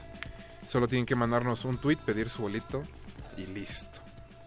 Recuerden, es por Twitter y es para ver Imagine mañana a las 7 de la noche. Y pues seguimos aquí platicando de Roma. ¿Qué les parece si empezamos con los temas sencillos? ¿Ustedes creen que Roma es una película clasista, chicos? Vaya, vaya. Ara. No creo que la película, pero eh, es que, o sea, mi problema no es con la película tal cual. Ajá. Quizá en algunas cosas sí, pero en la totalidad no. Más bien es lo que lo que está lo que polula al- al- a- alrededor de la película. Y podrían decir que no tiene importancia, pero justo esa, est- estos nombres que mencionaban al principio de todos los opinólogos que han, es- eh, que han comentado la película, que en realidad eso se filtra en cómo estamos percibiendo una película. Entonces creo que eso es problemático, es problemático para mí. Y claro, es, para mí me causa mucho problema escuchar que la gente diga, claro, me recuerda a mis nanas. Y cuando me hacían la cama y me traían mi licuado y esas cosas, a mí sí me provoca algo porque creo que eso habla mucho de la sociedad mexicana. Digo, quizás sea otro tema de las responsabilidades que puedan o no tener una película, pero en este caso sí creo que es importante y, y- y no por eso hay que descartar ese tipo de, de, pues de discusiones y diálogos alrededor de una película. Chicos, ¿alguien concuerda con Ara de que sea la percepción y no necesariamente la película? Es que creo que no es la película, ¿no? Creo que a final de cuentas está retratando la vida de, de personas que habitan un mundo en el que eso es lo normal, que sí existe, a final de cuentas. Y sí puede resultar ofensivo que siga existiendo inclusive. Yo creo que, eh, eh, eh, yo diría que existe menos ahora que en la época que está retratando eh, Cuarón, ¿no? Pero... Menos pero- clasismo ahorita. que- No, no, no, no, no me refiero a clasismo, sino como a los, a los hábitos y esta forma de vivir en una familia con gente viviendo bajo el mismo techo y, y- y dándole esa clase de lujos y de facilidades a, a una familia porque están contratados o contratadas para, para ello. O sea, a final de cuentas, esta gente como de servicio en 24 horas, como si fuera a tu casa un hotel. Eh, no sé si por la economía actual sea, Sí, bueno. sea tan posible como lo era hace 40 Cuarón años. dice que es un retrato de una familia de clase media. No, yo, y yo justo tenía esto Oye, el papá trabajaba en el IMSS, obviamente era clase media. Super clase me- No, lo que pasa es que creo que sí todavía existen esas familias, porque incluso hay como un, una asociación de trabajadoras del hogar donde señala, y a mí me, se me hizo súper curioso que señalara que, claro, o sea, hay que poner ojo ahí, y lo dijeron tal cual como en, en un comunicado y en un tuit, que decía, la Ciudad de México de los años 70 sigue siendo la Ciudad de México actualmente. El México de los 70 es el México actual refiriéndose a, que esta, este tipo de trabajo y este tipo, o sea, esta forma de trabajo y estos tratos y estas relaciones de poder, porque al final, justo decían mucho como es, un, es, un, es una carta de amor y de las relaciones personales, pero en cualquier tipo de relación hay relaciones de poder y creo que eso es bien importante decirlo y a mí me llamó mucho la atención esto, esto que decía esta asociación, porque sí, al final del día son relaciones de poder que juegan, que no sé, justo, bueno, al menos yo vuelvo a lo mismo, que tanto habla de eso de, de nosotros como sociedad. Jorge, tú eres psicólogo. ¿Cómo, le- ¿Cómo les va en el servicio público? ¿Sí sale para una familia o no? Mira, no sale para tener un coche como el que sale en la película, ni una casa en la colonia Roma. Además lo compran así muy fácil. ¿no? No, ¿tú crees que es Bueno, es que fácil? al- al- lo regalaban, Alberto. Mira, te lo digo como burócrata también. Entonces, eh, no, mira, definitivamente creo que algo muy cierto es que el clasismo no empezó con Roma. Alfonso Cuarón no es culpable del clasismo, del racismo que existe en el país. Eso es más que evidente. Entonces, de repente, sí hay que... Creo que la, la, la cuestión es que él aparentemente trata de tocarlo desde un lugar como, pues es que es mi experiencia. amoroso, ¿no? Pues Sí, es que es así como yo lo recuerdo y es así como yo lo veo. Y a lo mejor eh, no, su intención no es hacer una declaración clasista, no es hacer una, un señalamiento crítico de la situación que pasa este, su, este, su nana Livo. Bueno, Cleo en la película. Sin embargo, creo que sí hay una escena en la película que es particularmente problemática, que es cuando la familia está viendo ensalada de locos. No, sin no, a ver, Jorge, si No vas a dar spoiler, te me sale. No es un spoiler, no es un spoiler. Arruinas Están completamente la viendo, narrativa de toda la película. están viendo ensalada de locos y O sea, al final sale regada. No, y, y ella se sienta, es- eh, todos están sentados en el sillón y ella se sienta a un lado, abajo, este, en cunclillas. Como un perrito. Como un perrito. Y de hecho uno de los niños le empieza a acariciar. Es ahí. Que sugiero que es Carlos. Es ahí donde, es ahí donde de alguna forma empieza como a, a ver como este, estos problemas, ¿no? Ahora, la, la cuestión es eh, si vamos a valorar la película desde qué lado, desde, desde la parte como del discurso político que tiene, desde las eh, virtudes formales que tiene que ¿Qué elegiría un burócrata? ¿Qué elegiría psicólogo. un burócrata psicólogo? un burócrata psicólogo. No te podría decir. Yo creo que, o sea, el- hay... Me gusta mucho que la película sea hasta cierto punto una especie de épica de lo cotidiano, al menos en sus primeros 45 minutos. Y a mí en realidad los problemas empiezan con el punto de vista de la película, ¿no? Porque Alfonso la presenta como un recuerdo suyo, como si fuera pues algo que él vivió, como algo muy bonito, ¿no? Prácticamente ¿Tú ha crees sido que lo idealiza? Amor, a cierto punto, quizá no idealizado, pero También es un hay algo de ahí. de la relación de afecto como la relación Pero de justo, ajá. La película no es sobre el niño Ajá. que tiene una nana. Te quiero porque es me haces sobre mi la licuado. nana. Te quiero porque me haces mi Sobre licuado. la nana, pero también contada por los recuerdos del niño De una tercera. Sí, claro, claro. No, es que pero esa justo, re- esa justo por relación eso de- el punto de vista me parece un poquito problemático. de te quiero por lo que obtengo de ti no tiene necesariamente que ver con, con un tema o, o- o de clasismo o de o de género, o sea, No, es, que eh, a final de cuentas sí Yo- o sea, por eso yo omití, o sea, como que no contesté la pregunta de Rafa, porque no sé, yo, o sea, sé Eso, que ese es el tema bueno, que está ¿a sobre qué la mesa, venimos? pero sí creo que es una película que está basada en relaciones de poder y que en ningún Sí, momento se interesa en investigarlas, cuestionarlas, traspasarlas, simplemente es mi recuerdo en el cual hubo relaciones de poder y por eso están en la película. Claro, No- pero tendría que hacerlo. Exacto, yo no veo por qué ¿Tendría tendría que hacerlo? No, no, no, no tendría Pero por es que el mismo. Cuarón da entrevistas Pero y dice en los- que, el discurso que apenas teórico- se dio cuenta. Oye, ¿en serio? Sí, De verdad. O sea, que, Incluso radica en que ese justo cuando estaba escribiendo el guion se dio cuenta de que había una relación de poder con su nana. Con razón no quería que nadie viera el guion. Ahora entiendo. Es que justo, o sea, creo que ah, para mí lo que más me preocupa es, realmente en la película yo no encuentro, esta película es tan hermética, es tan cerrada, tan didáctica, tan señalativa y es un monólogo de tres horas en las cuales una persona me está contando algo y no me está permitiendo participar en ningún momento. Entonces yo, en mi forma de entender el cine o la forma en que yo aprecio las cosas, no encuentro ningún interés en ello. Por eso yo encuentro el interés en el discurso que se puede generar de manera externa. No es que la película tenga que ser un exorcismo de esta sociedad clasista, de, de un cine que está secuestrado por la clase media desde su, bueno, no clase media, por la clase alta desde sus orígenes y que nunca lo va a soltar. No, pero creo que ese es el tema que a mí me preocupa más de la película, porque la película a mí no me da para otra cosa, la verdad. O sea, Cleo podría ser una metáfora de todo el cine mexicano. Es que No, siempre, acuérdate que siempre vivimos en un México donde viven muchos Méxicos, Jorge. Eso es cierto.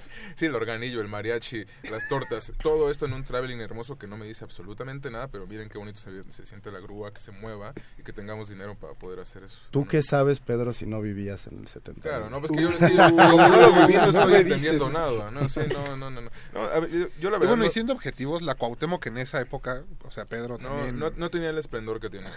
Sí, Por eso no lo entendí. No había cobici. No había COVID. Eh, sí. ahora creo que tú quieres decir algo. Sobre las relaciones de... Te sentí así como que te subió el ki en algún momento del discurso de Pedro. No, o sea, es que yo también estoy como en esta disyuntiva, estoy justo en, en el punto, y me pasó lo mismo con nuestro tiempo, como esta... Es que ven cómo es una mejor película, además, o sea, se mete en las otras conversaciones. Déjala hablar, Pedro. No, güey, no, para nada. Más planning en este programa. No, o sea, estoy ju- justo en un, en un momento en que tanto, o sea, si las películas tienen algún tipo de obligación o responsabilidad social para transformar o para exorcizar eh, algo que ha marcado a la sociedad mexicana, no lo sé, o sea, yo tampoco estoy tan segura y no sé responderlo, pero justo lo que está alrededor de ello me genera mucho y creo que justo, o sea, el cine no está despegado del- de, la sociedad que, la, que, que- que está haciendo una película. Creo que eso, es- eso para mí es eh, muy importante y por eso creo que si bien no va a exorcizar y no va a curar y, y, por- y probablemente no va a ser como yo tengo una responsabilidad moral con... Pues no, porque probablemente así, no, no probablemente así nació Cuarón y así tuvo todos estos privilegios, pero sí me parece problemático en el momento en que la gente va a la sala de cine y yo el, el domingo la volví a ver y me tocó ver a una señora que salía y que decía, ay, sí, este, es que Cuarón tuvo una, una, una Cleo como la de ahí, o sea, no se llamaba Cleo, pero se llamaba Livo, o sea, como diciendo una Cleo como si fuera un objeto, ¿sabes? Como si fuera como algo coleccionable. Y a mí eso me habla mucho y me resuena en cómo el espectador, sea especializado, sea crítico, sea intelectual, como el público en general está cachando la película. Eso ocurre también en, perdón, pero, este, en otras películas, o sea, se van conectando con otras películas. Ahorita que decías de una Leo, una Cleo, una Livo, por ejemplo, una película como Hilda, ¿no? Eh, Es otra ficción, también de una relación de poder. O La Nana, ¿no? Esta película. No, bueno, La Nana, La sí, en este año parece que estamos haciendo programa de raigadas, pero o sea, en este año hay al menos tres películas que abordan más o menos el asunto del privilegio de las relaciones de poder. O el caso que también llaman de- la atención que son Roma, eh, Camarista. la cama no, bueno, la camarista también, Las niñas bien y Nuestro, Nuestro tiempo, Tiempo. que son más o menos cuatro películas que estuvieron haciendo ruido en festivales y que desde, eh, desde diferentes puntos de vista, digamos, abordan qué está sucediendo como en esas esferas altas, guerra de castas, dice Mauricio. Es que siento que es el año donde más se ha desencarnado un poco este aceptación de privilegio. No sé si aceptación, pero sí una es mucho más claro el hecho del privilegio dentro del cine mexicano y como si el- no solo es un problema endémico en nuestro país, sino en general, de cómo no hay una representación porque todos los que están detrás de la cámara vienen de la misma clase social, del mismo salón, del, o sea, como que o sea, es un grupo, o sea, un una secta, una clase. No, pero me refiero del mismo salón en el Liceo francés, pero bueno, ya, o sea, como que no- ¿Qué les parece si Del eh, vamos a otro corte musical y regresamos justo con ese punto, Peter, para que no se les olvide? Vamos a escuchar La enamorada que soñé de los terrícolas. No se despeguen, están en resistencia modulada.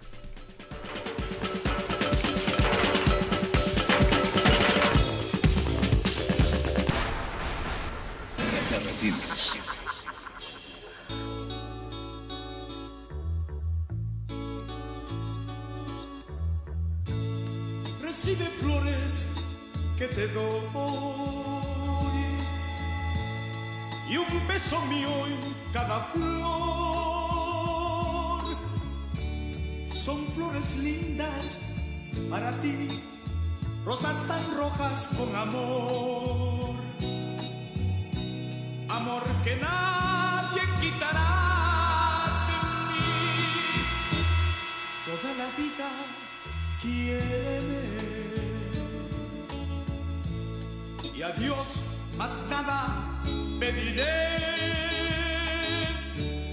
Querida mil veces, querida, yo te prometo serás la enamorada que soñé.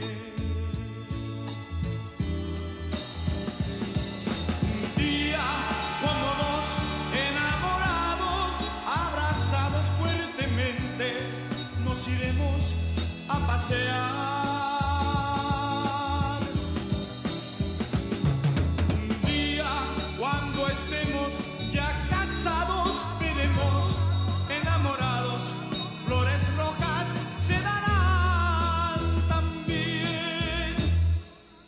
Vida quiere ver y a Dios más nada pediré. Querida mil veces, querida, yo te prometo serás la enamorada que soñé.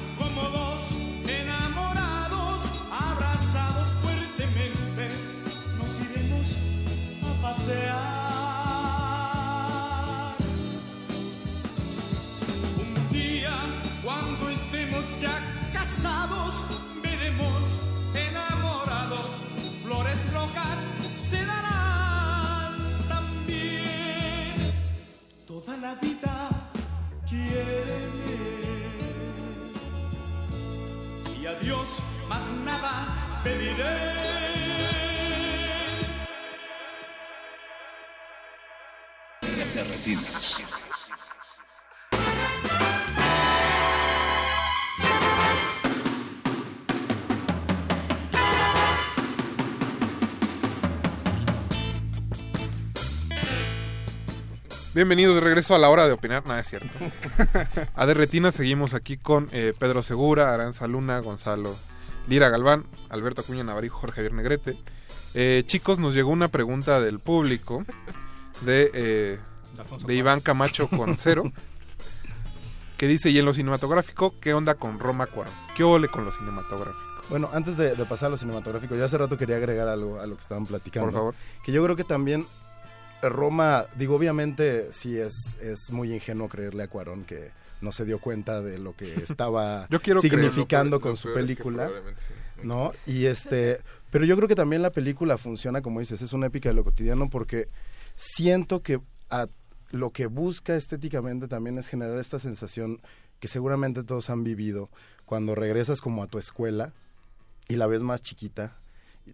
Que todo en el recuerdo es más grande, es más, es más fabuloso. Incluso cuando cuentas una anécdota cada vez se va volviendo más graciosa porque vas entendiendo qué es lo que le gusta a los demás que les cuentes de esa anécdota y es lo que vas puliendo y vas entonces creo que un poco un poco ese es el ejercicio que que hace Cuarón, claro que si ya lo pones bajo la lupa ocurre lo que dice Aranza, ¿no? Te das cuenta de que dentro de todo este engrandecimiento involucra estas relaciones de poder, eh, esta- estas co- cosas que lo único que denotan es que existe un racismo fuertísimo y sigue existiendo en nuestro país. Entonces, yo creo que eso es lo que... eh, Entiendo de dónde vienen esas lecturas, pero creo que un poco es culpa de su grandilocuencia. Que, que ahorita que dices del discurso que supone no se había dado cuenta Cuarón, ese mismo discurso hace un año lo usó también esta directora Juliana Fanjul para, o Fanjul, no sé cómo se pronuncia, para su documental de muchachas, que es presente un documental en torno a, a lo mismo, ¿no? Entonces, eso de, como creo que como tú dices, ¿no? Sí, el de descubrí que tienen una vida más allá de mi ¿A casa. poco, ¿A poco viven este, en el Estado de México? Y toda la explicación que dan de... Es que, Bueno, Paquito de Pablo pasando del centro histórico no conoce nada. pues, oye, ¿qué pasó? Pero sí, ese es el mismo discurso de que Él no sabía que, que él existía cree el que Estado la de línea México. azul acaba en San Cosme, imagínate. Imagínate.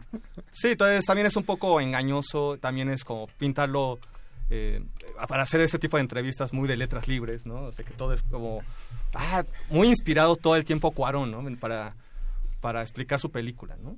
Sí, ya- y además creo que también la, la, la opinocracia o la comentocracia ha caído precisamente en esa grandilocuencia. Es como querer equiparar. contagioso. Es que, ajá, es contagioso. Entonces quieren, quieren hacer el equivalente en su oportunidad de hablar de esta película, el equivalente en, en la grandilocuencia de la película en sus textos. Y lo peor de todo es de que no habíamos pasado ya eso eh, el inicio del año con, con de- Del Toro.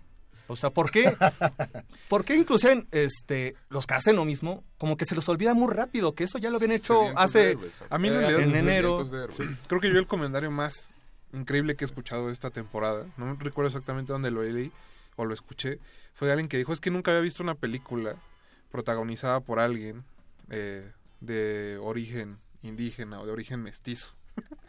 y si mal no recuerdo, Alberto, hay unas 50 por año. Sí, bueno, creo que toda eh, la mayoría son, por lo menos hay un Tenoch Huerta, hay un este, Noé Hernández, o sea, vaya, ahorita te sigue en cartelera una película que se llama Tamara y la Catarina, donde la protagonista es, este, pues también es oaxaqueña, por eso también se hace mu- mucho ruido esto de, de Yalitza Aparicio. Sí, la verdad es que Yalitza lo hace bastante no, bien. lo hace muy bien. ¿Cuántos, Ah, lo hace de origen, estoy usando comillas, mestizo? Sí, no, claro, claro. O sea, todos vienen desde los discursos de la gente privilegiada que no es precisamente... Pero el que se ha denominado últimamente como White Mexican. Y ya, o sea, para ser más sincréticos Qué y fuerte, discretos. Que, claro. volviendo al tema de, o sea, de un, de un arte secuestrado. Por una clase que, bueno, es, es parte inherente de las, Creo que es de las cosas artes, más ¿no? interesantes, saber que no solo hacer cine en este país, sino parece ser que verlo o apreciarlo también tiene que ver con eso. Ahora de que lo sepan hacer, ya es diferente. Y creo que ahí sí es donde Roma tiene un pasito adelante. Un paso adelante. No, varios. Y era también Bueno, lo que... lo pero que- en, lo que- en saber hacer cine. O- Digo, en, en tener como una Calidad. eh, una calidad técnica. No, sí, Sí, sí, en que esa observación sea un- se convierta en algo, más allá de simplemente un señalar algo que, que Mm, notaste, es que otra yo- cosa que notaste diferente tenemos, a tu vida. tenemos que ir al lenguaje cinematográfico, porque fue la pregunta. Pero justo es que creo que una de las mayores celebraciones que se le está haciendo es porque justamente la película nos está dando lo que queremos, o no lo que queremos, pero como sociedad, como un estándar de, de calidad, ¿no? Justo, o sea, como que miren si podemos hacer una megaproducción y que sea una película una película digna donde no se ven estás en 1970 y no tiene que estar filmada toda en un, en un salón de ciudad universitaria y todos con suétercito de César Costa para escenificar los años 60 y 70 o sea como como que tipo Olimpia o este, este año o, o Rebeldes, este, ¿cómo era? Rebeldes de altura, ¿no? Rebelde de Altura, Rebeldes o de- aquella película del 68 que ahora convirtieron en serie. Tlatelolco. Tlatelolco. Un Pero saludo es a que todos es, es esos el discurso, directores. ese discurso de podemos hacer una película de carácter, o sea, digna de los Oscars estadounidenses, pero a mí me parece un estándar muy neoliberal, la verdad, como citando al Bueno, pero al pero eso ya acabó, A partir del es sábado no hay pasado, neoliberalismo eso en ya este no país. Existe. eso vayan, vayan a las salas alternativas y lo van a ver en pantalla grande durante tres horas. Neoliberalismo en su máxima representación, en su máxima expresión. Pero bueno, el exacto. neoliberalismo representando la época de la cuarta transformación. Ahí está, Bueno, eh, entonces, cinematográficamente hablando, ¿cuáles serían, digamos, para responderle a, a Iván Camacho Concero, eh, pues cuáles son las cosas más rescatables, digamos, de Roma? El CGI. que hay mucho. No, la- A mí, yo de- lo que rescato de Roma definitivamente es el diseño de producción. Sí. O sea, Bueno, se nota el dinero. se nota el dinero, pero también creo que hay un trabajo de investigación minucioso. Sobre todo, o sea, sí la Ciudad de México y sí la colonia Roma, pero no hay que olvidar que también retratan Nezahualcóyotl, Ciudad Neza.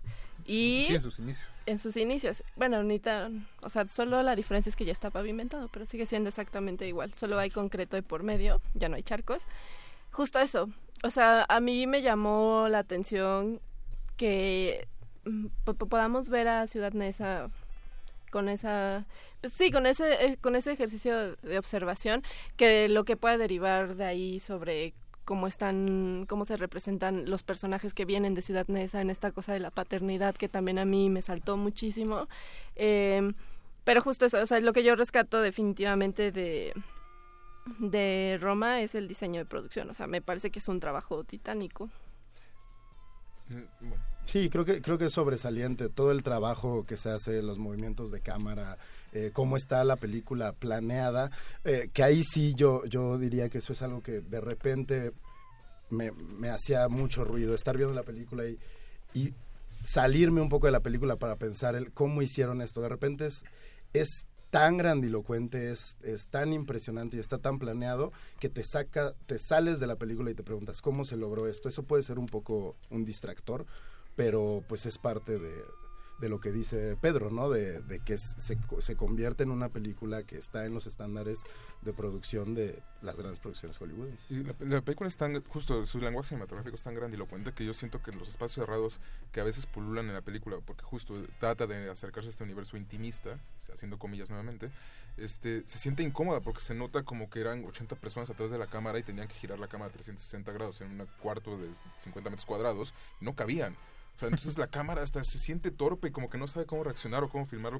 Pero en cambio, los espacios abiertos es eh, su, máximo, su máximo esplendor. Y yo siento que hay muchísimos artilugios, desde paneos, dollies, eh, movimientos de cámara, y ninguno aporta realmente algo al lenguaje cinematográfico. Nos está diciendo algo, transmitiendo algo en específico, que aporte algo que no lo diga verbalmente alguno de los personajes o una cosa narrativa de la situación. O sea, como que pensando que el lenguaje es narrativa, yo la verdad, a, a nivel lenguaje lo siento muy cercano a películas de Netflix, como lo que es. O sea, como que es, y es en el punto en el cual yo veo su tope y en el cual no veo que sea una obra maestra. Es una gran película, es una, es una gran pieza de pieza de, de cine popular. ¿Por qué? Porque es accesible para cualquier persona a pesar de ser en blanco y negro y de tres horas. Pero realmente no es como que investigue el lenguaje cinematográfico o vaya Tampoco más allá. está innovando. tampoco. Tampoco, y ni siquiera lo está, ni siquiera el lenguaje cinematográfico creo que esté al servicio de la historia, o la historia al servicio del lenguaje. Es que Entonces, el donde- problema creo que radica en que la película no es una película de ideas. Desde, desde el primer, o sea, no es una película de ideas, es una película anecdótica. Entonces, a pesar de que hay una gran técnica, difícilmente puede haber ahí como un maridaje entre las ideas que la película podría expresar visualmente y lo que tendrá. Entonces sí hay una disociación como de esas dos partes. Y al fo- que lo mi- creo que lo mismo pasó con Gravedad. O sea, Gravedad era un, era un guion este, básico. Sí, de Un- Rambo. Ajá, o sea, un guion de Rambo. Así. Rambo era un en el espacio. Era un guion terriblemente simple con un eje, con una ejecución grandilocuente y eso es lo que es Alfonso Cuarón Pero- Eh, y así es el cine así es el cine en México Que Es- luego es un recicló cine- Jonás sí, en Desierto. Uh, Gravity es la misma. Pero yo- yo difiero Exactamente porque lo traen en la sangre. Que Children of Men, el lenguaje cinematográfico sí está al servicio de algo más. Ujú. O sea, como que Ujú. sí se comunican cosas en el lenguaje cinematográfico que no se comunican verbalmente. Yo, yo hasta cierto punto siento. Las, las- como lo- como las, las, las tensiones internas, como catárticas, sí están al servicio. Y acá no no no da un ejemplo claro estoy pensando, pero obviamente el plano Eso, secu- ahora sí, fútbol el, pl- el pla- picante. el pla- no, el plano secuencia como de cuando están huyendo realmente. La cámara en el centro del auto. Sí. No, eso es, más, eso es más artilugio nomás para... Ese es el primer plano. O cuando él va ¿no? o cuando él ya va se- con cuando, la- con cuando la ya chica. van, es que tampoco quiero hacer spoilers, sí, pero cuando No, va bueno, con la ya chica 15 de- años ya no es spoiler. Ya no. Sí, o sea, como toda esa secuencia dentro del gueto, o sea, a mí me parece como que sí está al servicio de otro tipo de narrativas. Inclusive el final, que aquí no es poner a, no es poner a trapear a alguien, ¿sabes? O sea, para darte un discurso como de... Pero ¿no creen que un poco también está jugando con eso precisamente, con el decirnos, ya soy capaz de, de manipular esta- estos artilugios, ya soy capaz de manipular clases. todas estas cosas y... ¿Qué? Y a otras clases. Y a otras clases. No, espérate. No, ¿qué te está pasa? manipulando a su No. propia clase en todo caso. Claro, sí, sí. No, lo que sí es que la técnica, o sea, justo a pesar de que yo tenga problemas con la película o con el discurso, ¿no? De lo que está representando, técnicamente es una película abrumadora.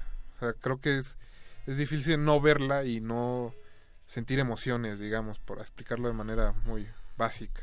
¿No? Las escenas de la playa, donde sucede cierta cosa, la recreación del halconazo, donde también sucede algo importante emocionalmente dentro de la película. Pues todo este trabajo cinematográfico, que, que parece no decir nada, en realidad solo parece conducir a eso, a emociones. Pero se- ah, yo, yo aquí es algo que me he estado preguntando desde, la, desde que la vi. Eh, porque siempre, digo, como la hemos visto, también hemos pertenecido también a una clase muy privilegiada que la ha visto, la pudimos ver antes porque pertenecemos a este gremio y nos, nos, nos invitaron algunos, algunos como Alberto y como a mí no tuvimos que conseguir boleto. Yo también lo compré. Fíjate, Yo ¿no? Y, y, y a Me final de cuentas, Hablando de gente blanca. Estamos hablando de gente... No, dejen que termine Gonzalo. Dejen que termine Gonzalo. No, está bien, soy como... Soy, ¿quién sería como el Jorge Campos, no? Sigo hablando y los demás hablan encima de mí. César Huerta, Este- pero es como para gente de- Hugo, Hugo Sánchez. Por favor. Hugo Sánchez. No, Por lo favor, que- deje terminar a Gonzalo. a lo que iba es, también me interesa saber qué va a opinar el público que no sabe sobre lo que ocurre detrás de esta de estas escenas y de estas tomas que no es que de son tan libres, complicadas, ¿no? A final de cuentas, saber si realmente la película es abrumadora o también estamos eh, está el público tan adoctrinado con el cine hollywoodense que precisamente no pase del es una película anecdotaria, es una película que habla de lo cotidiano en la que no pasa nada. Ajá. Sobre todo en la Qué- primera. Qué fuerte, lo vamos a tener que dejar ahí por tiempos. Disculpen, muchachos. ¿Quieres agregar algo, Peter, antes de irnos a- No, no. al final del programa? No es demasiado, entonces. Muchas gracias por haber venido esta noche. Eh, nos pode- no podemos tomar la siguiente hora, lo siento. Así que, tomos, bueno, pues supongo que todos pueden leer los comentarios. ¿Dónde te pueden leer, Aranza?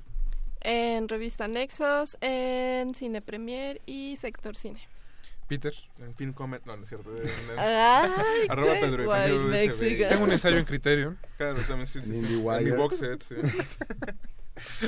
Bueno, Pedro se quedó sin trabajo esta cuarta transformación, así Sí, que si tienen algo avísenle. Gonzalo. ¿Qué haces, Pedro? Ahorita pues voy a Este, mandar un este es, currículum aquí en este el es tu, este es tu casting. Después de esta noche se volvió ¿Cuál es? incontratable. Bueno, bueno, Gonzalo, ¿dónde te pueden leer? A mí me pueden leer en cinemamóvil.mx, Time Out México y me pueden ver también Time Out México mañana a las 9. Alberto Coño Navarijo, muchas Bueno, gracias. Jorge Javier Negrete, muchas gracias. Gracias, Mauricio Orduña estuvo en la producción, José Jesús Silva en los controles. Le mandamos un saludo a Gina Cobos, a Leslie Solís, a Eric Ortiz que también nos estaba escuchando. Ojalá pierda el Cruz Azul. Nosotros nos vamos a despedir. Pero en la final. En la final, escuchando Lamento Borincano de Daniel Santos, que es también parte del soundtrack de Roma. Y pues los dejamos en compañía del Calabozo de los Vírgenes. No, no habrá hablar del Roma el calabozo. Van a hablar de lo mejor del 2018 que tuvieron los es nerds y los Roma. geeks. Pues a Roma. No sé, no, no se veía nada geek en, en pantalla en realidad. Mm, pues no. Las referencias Ah, culturales. el profesor Sobek. Que bueno, ahí un Ariel, un, un Latin telenovela. Lover, ¿no? Una diosa de Latin plata Lover. para el Latin Lovers. Sí, Ojalá. sí. Vamos a hacer esa Pues campaña. si nos Actor está de cuadro. Que seguramente Actor de cuadro para Latin Pues que se se inventan tantos este, en el Ariel, pues igual. Puede haber. si Te nos, van a está, marcar. Pues que venga. si nos está escuchando la Ernesto. cúpula del Pesime, pues ahí Saludos, está. Ernesto. Muchas gracias por habernos escuchado esta noche. Nos escuchamos el próximo martes. Hasta luego. Vean nuestro tiempo.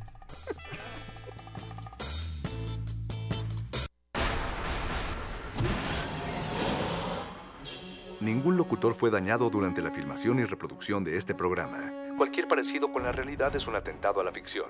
Consulta cartelera para próximas funciones.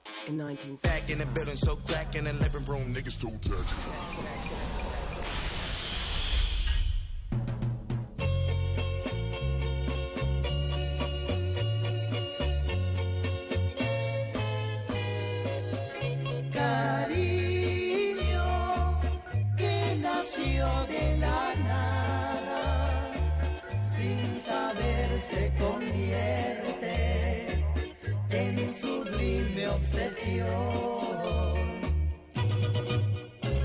Tú para mí diferente, sin pensar que algún día tú serías mi amor. El tiempo te dirá la realidad y yo te adoraré una eternidad. Te quiero y no puedo negarlo. Si es preciso gritarlo, gritaré sin cesar.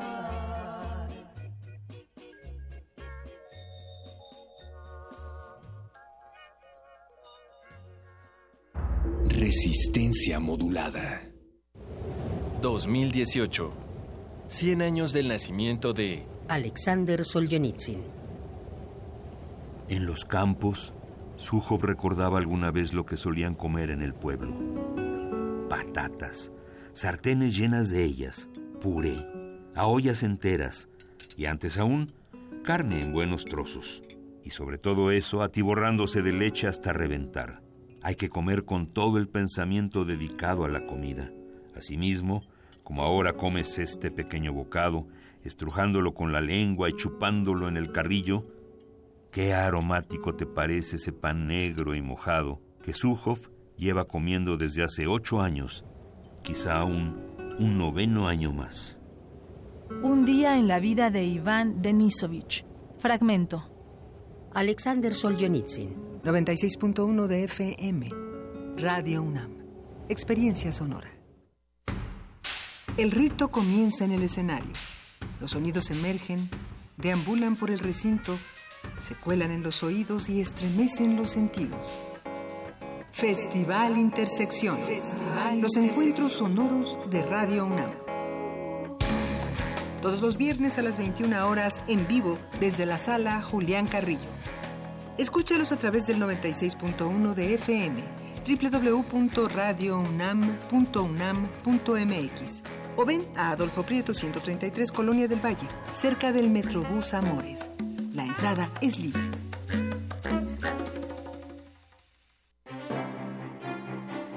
El Museo Nacional de Arte abre sus puertas a la exposición Saturnino Herrán y otros modernistas. La muestra reúne 86 piezas entre pinturas, dibujos, fotografías e impresos, las cuales representan un recorrido por las etapas de producción del artista. Complementan la exhibición obras de Alberto Garduño, Alfredo Ramos Martínez, Ángel Zárraga, Francisco Goitia y Germán Gedovius. Saturnino Herrán y otros modernistas se puede visitar en el Museo Nacional de Arte, calle Tacuba número 8, Centro Histórico. La radio puede ser un aparato que enciendes o apagas. Puede ser una plataforma cultural enteramente a tu disposición. Tú escoges. Ahora ya puedes descargar la aplicación móvil oficial de Radio UNAM en tu celular. Programación en vivo en AM y FM. Acceso al podcast de nuestros programas. Notificaciones de los eventos en la sala Julián Carrillo y la programación completa de Radio UNAM. Búscala como Radio UNAM Oficial desde Play Store para Android o en iTunes y App Store para iOS. Radio UNAM Oficial. Experiencia sonora de bolsillo.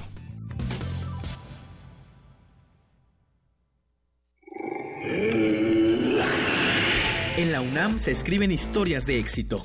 En Fundación UNAM hacemos que estas historias sean posibles ya que becamos anualmente a más de 68 mil universitarios. Súmate 5340-0904 o en www.funam.mx. Contigo hacemos posible lo imposible. Resistencia modulada.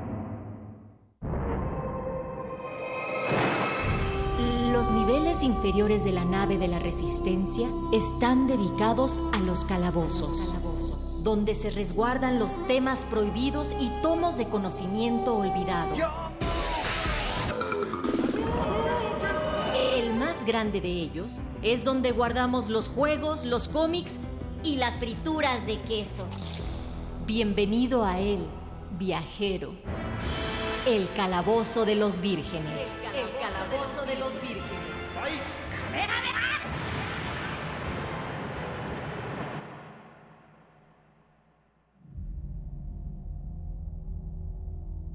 There was an idea to bring together a group of remarkable people. To see if we could become something more. So when they needed us, we could fight the battles. That they never could.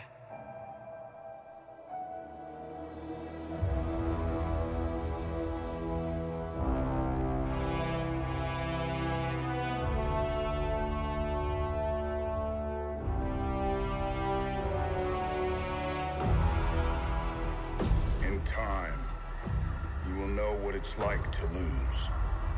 To feel so desperately that you're right, yet to fail all the same.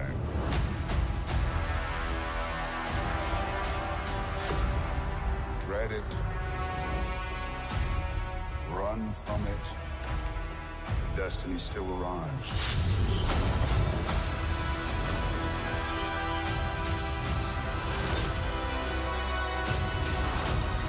Evacuate the city. Engage all defenses. And get this man a shield.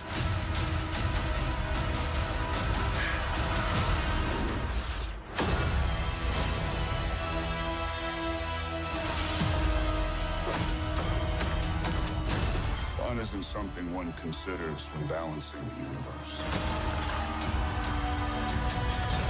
But this does put a smile on my face.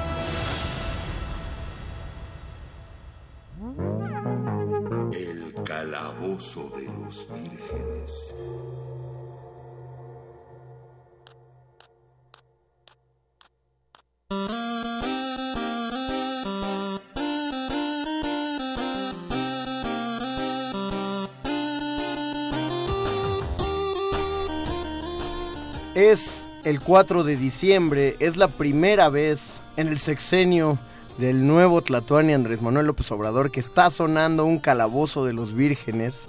Nos, nos escribe el Chocoflán diciendo que nos oye, que es nuestro fanático desde antes de que fuera el hijo del presidente y ahora que lo es. Somos oficialmente el, el programa ñoño de Morena. Somos el programa ñoño de ya no Los Pinos, sino de Palacio Nacional. Eh, somos lo que escucharía los que en el Estado Mayor Presidencial juegan videojuegos si todavía existiera el Estado Mayor Presidencial.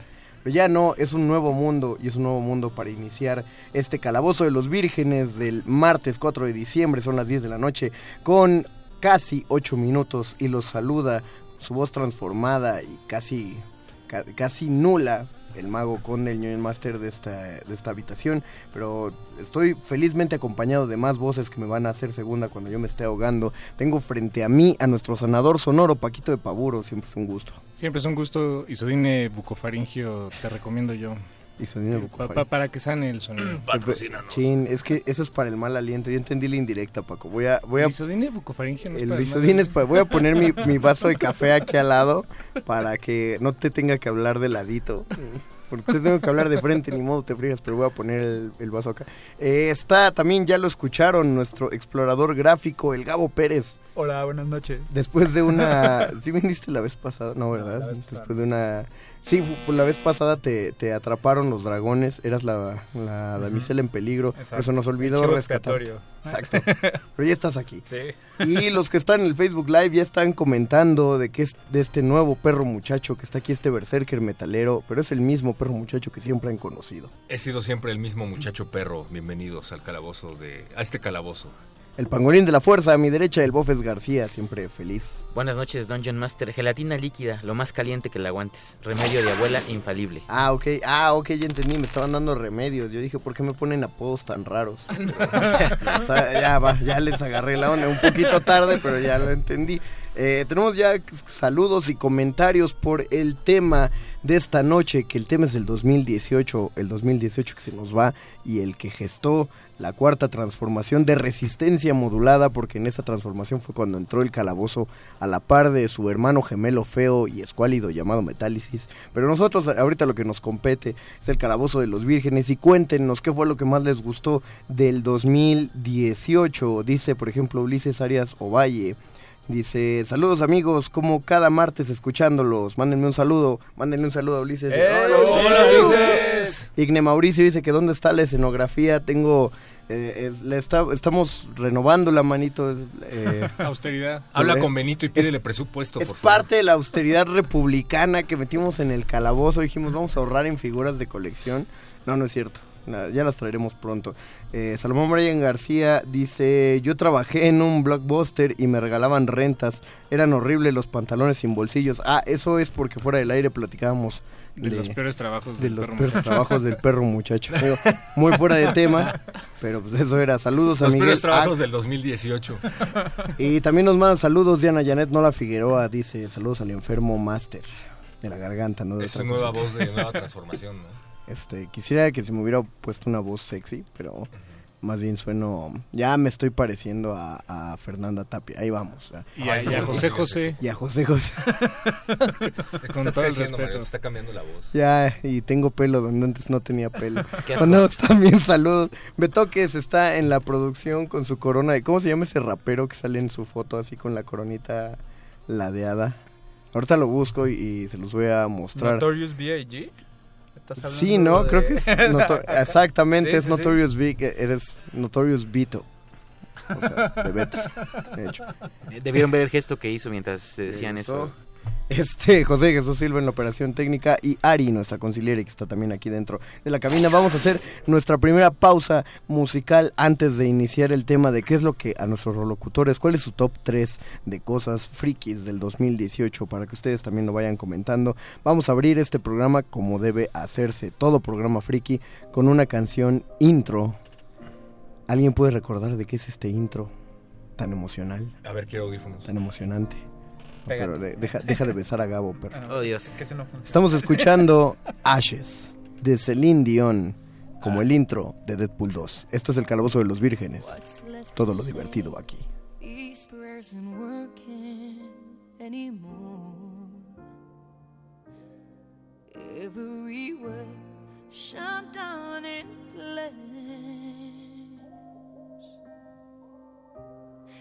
What's left to do? with these broken pieces on the floor.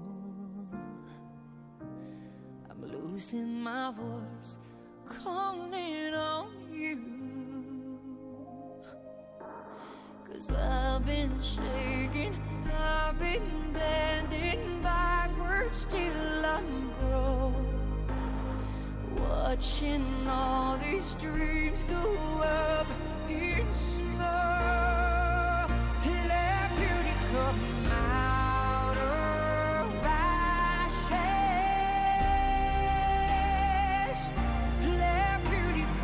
out.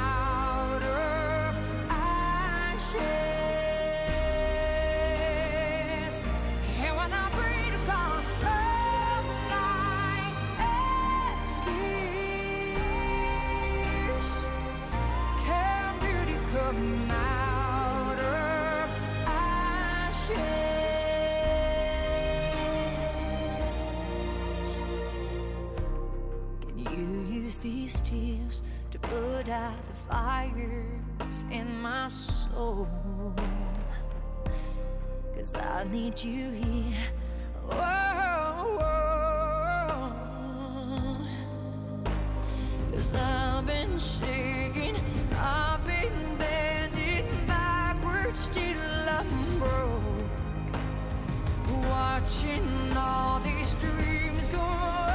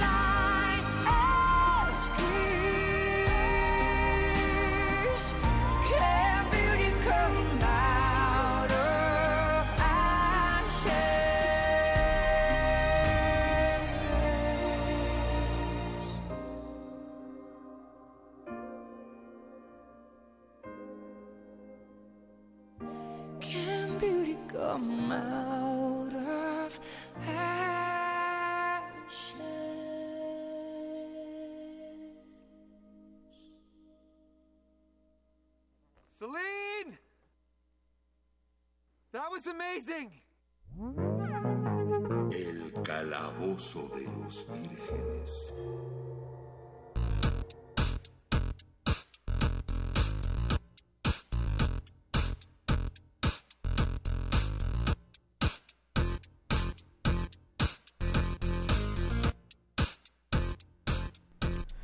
Nos comenta Mariana Carolina, nos manda saludos a todos. Avi Pardo, me hicieron recordar la muerte de mis Avengers favoritos. Estoy feliz y enojada. Saludos.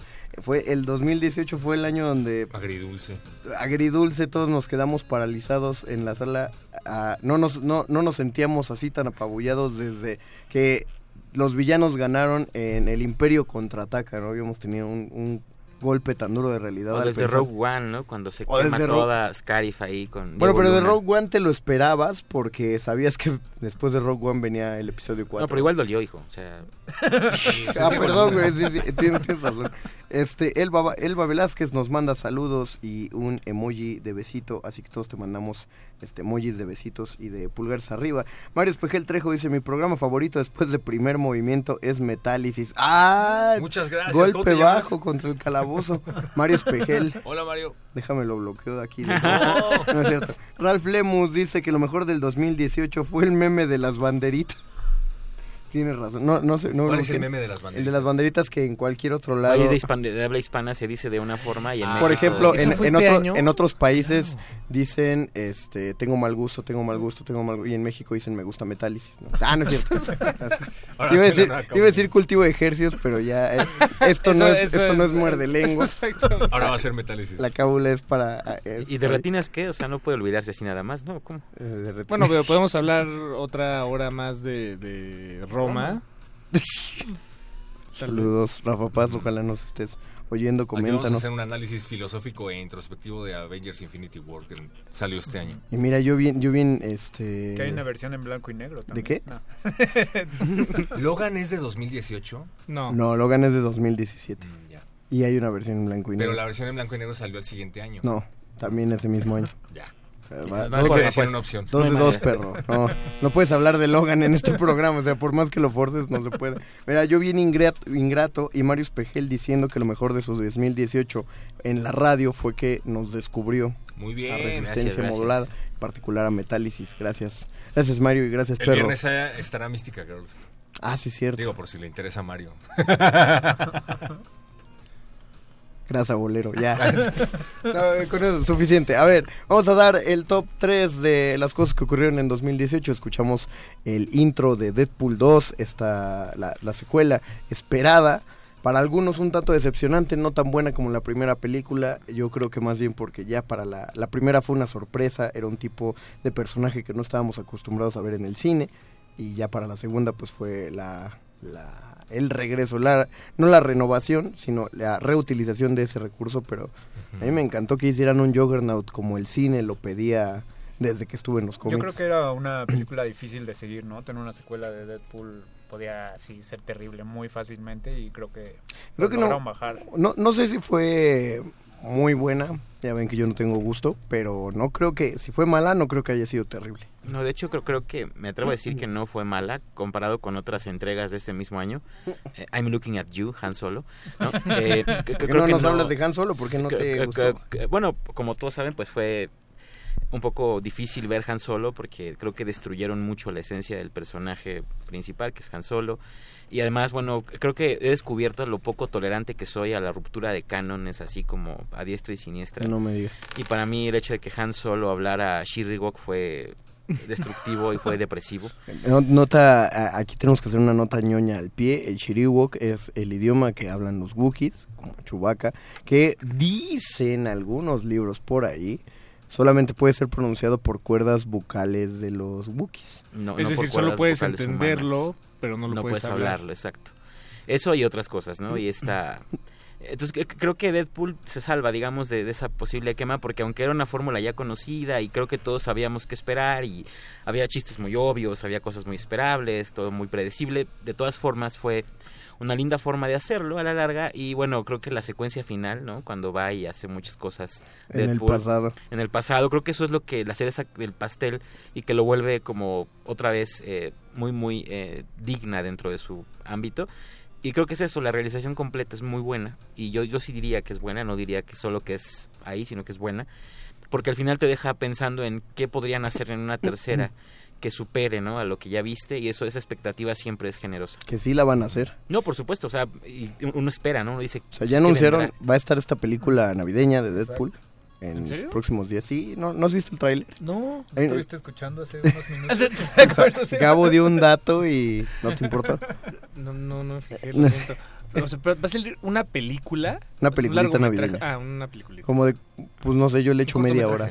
Sí. No, medio metraje. Yo creo que Mm. Rafa Deadpool Paz. tiene que dar un salto como a como a otro personaje de otra película, no, no como a ser protagonista de su propia película, sino Que ser sea- parte de un universo más grande, ¿no? Eh, perdón, estamos hablando de Rafa Paz y Rafa Paz está allá.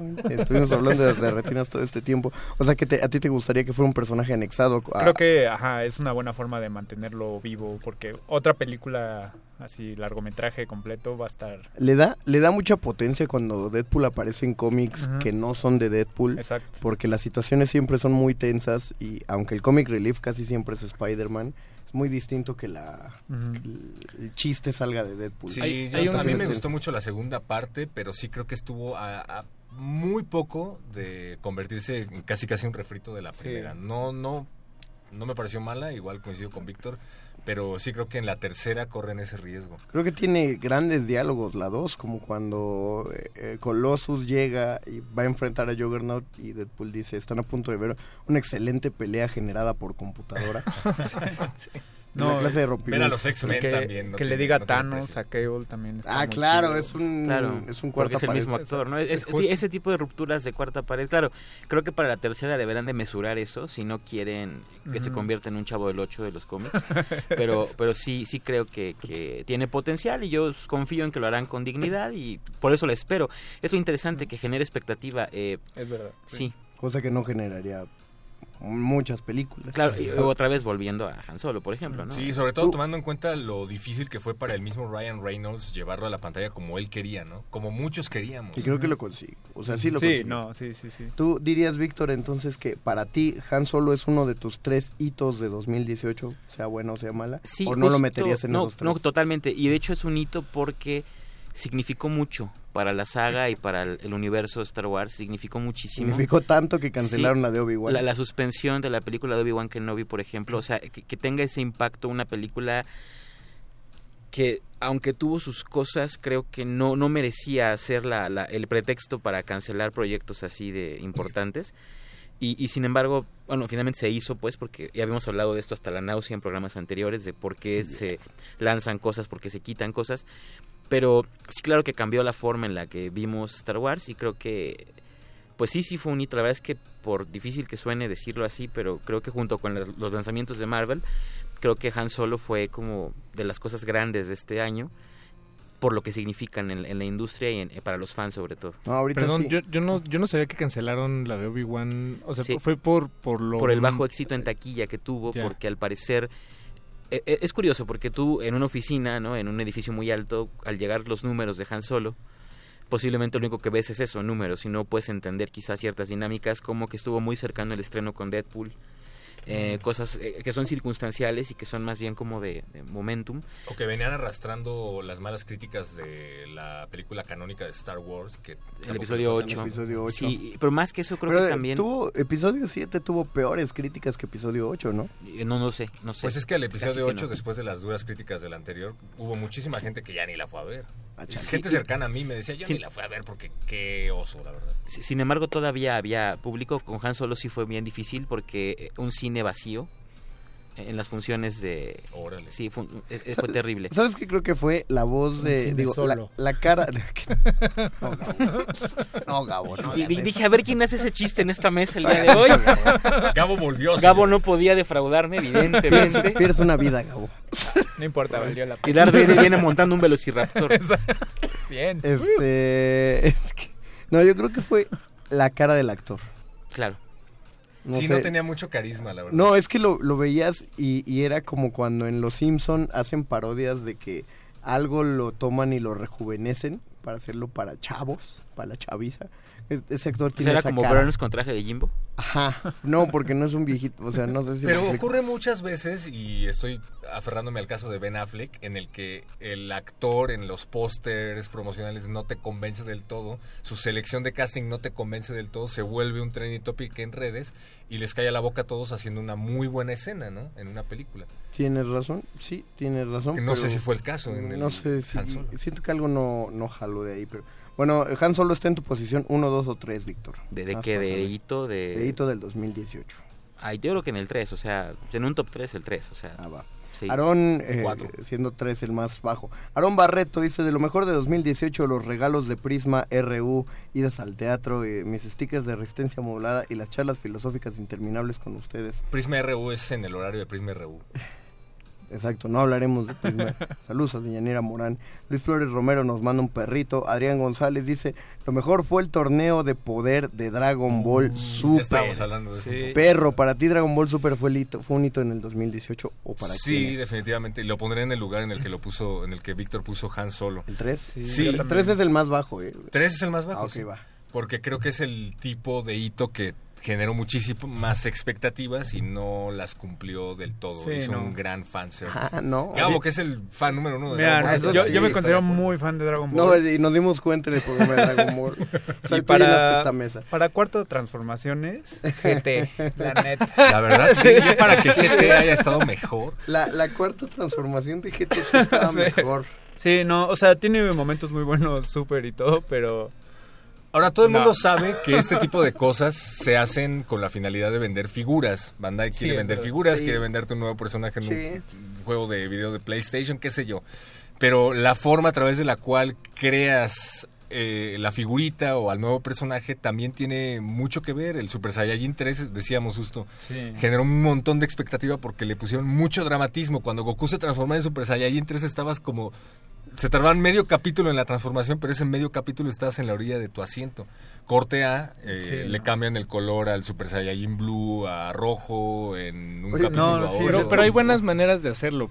Pienso en, en las películas de Lego, que no son malas, en realidad son, bueno, yo creo son buenas. A mí me encantan. Yo me reí. Y, pero en realidad es parte de este, pues sí, digo, tal vez hay una inquietud creativa de algunos de los escritores y animadores y guionistas de Pero la la película, pero al final es- quieren vender Sí, Legos y ponerlos, Pero- pero, estuvo bien hecho. Sí, exactamente. O sea, puede.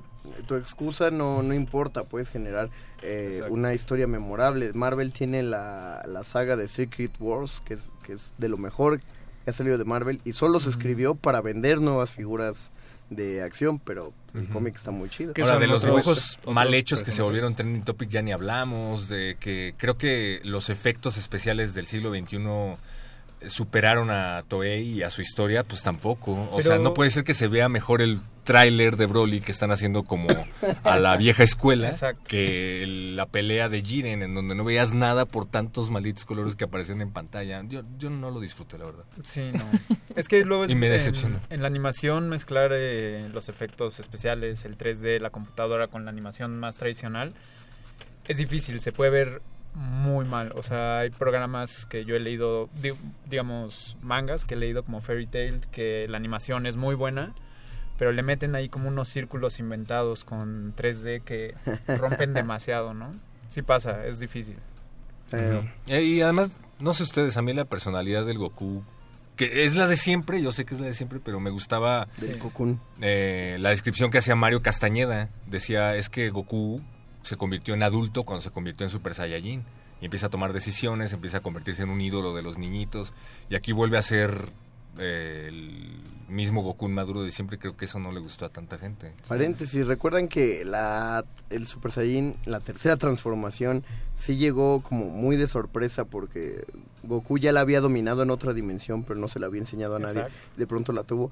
Pero jamás nadie nadie muestra o, o- o no hay como una relevancia al Super Saiyan 2. Y de hecho no topamos como cuál es la diferencia de cabello en el Super Es un Saiyan poco 2. más largo. Es- Es- Según yo está abierto. Es un poco Son más... un poco más hacia puntiagudo. arriba. puntia- con más, ajá, más Y los rayos azules Y son la característica. Pero tienes toda la razón, Conde. O sea, es, es pasa muy desapercibido. Tienes que, o sea, tienes que hacerte esa pregunta para regresar y encontrar la haber, respuesta. tienes que haber leído Sí. la guía de personajes para saber que existe una transformación. No, espérate, los- hay estados intermedios entre cada uno de los Super Saiyajin. O sea, no nada más son tres fases. En la son saga de Cell explican todo eso Sí. Con más detalle. Dice Adrián Rick As, cuando descubrí el calabozo, especiales de música, videojuegos, Star Wars, fue su- lo mejor de su 2018. Bien Oh. hecho, Adrián Rick As. Gracias, Adrián. Llevaste unos stickers. Miguel Moctezuma García, hola, ¿qué me perdí? Pues no sé. Un año. Un año, llevamos 11 meses eh, recitando esto. Aarón Barreto, si están hablando de eso, comenten de los caballeros, hashtag los caballeros del zodiaco, leyendas del santuario, más filoso el cabello, se le hace copetito a Gohan. Gohan, es, según yo, Gohan saltó a Super Saiyan 2, así en...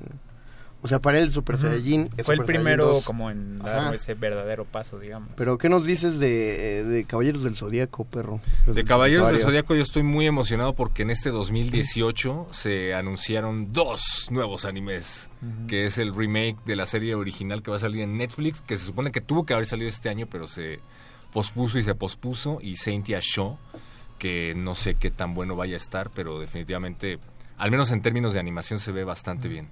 Y están participando miembros del staff clásico. Y hablando de la animación... Y Legend of Sanctuary, pero ni siquiera es de este año Legend of Sanctuary. ¿Es la animada como 3D? Sí, la que parece como Final Fantasy. Ah, no, sí, no es de este año. ¿No? Ya tiene Yo muchísimo sí año. la hacía de este año también. Sí, no. No me acuerdo. No, ya tiene tiempo. Y es una verdadera basura, no la ven. Vamos a hacer una pausa musical porque Betox me está diciendo algo y no le entiendo. No, es cierto, Betox, sí sé, que, sé, sé cuál era la nota, pero de todas formas, vamos a hacer una pausa musical de una...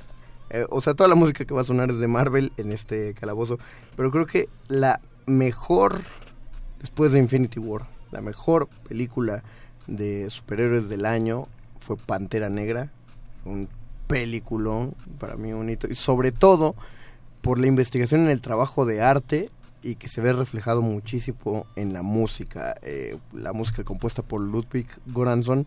Este es el tema de Wakanda, que también pueden ubicar como el tema principal de, del- del héroe, Pantera Negra.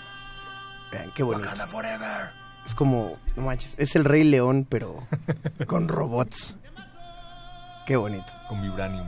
Es el calabozo de los vírgenes. Todo lo que tenga la flor morada va aquí.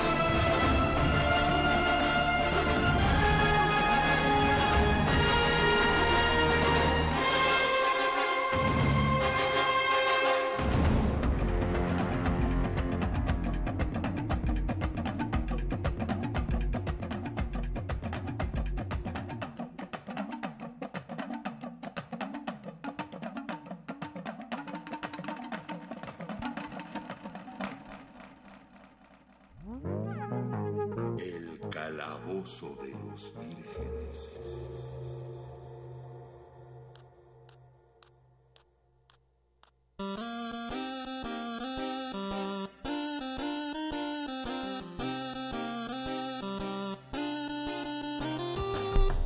Nada más para aclarar de por qué estamos poniendo a Queen en 8 bits de fondo, es porque también 2018 fue el, el año de Bohemian Rhapsody y como yo sé que no lo van a mencionar en Derretinas, porque ellos este, no hablan de nada cuyo presupuesto cinematográfico sea de más de 10 mil dólares. O vean más de 10 personas. O vean más de 10 personas, pues por eso no lo van a mencionar, entonces lo mencionamos acá. porque no sé en qué otro programa de resistencia modulada quede, pero se, se tenía que mencionar. Y ahí está. Saludos Rafa Paz otra vez.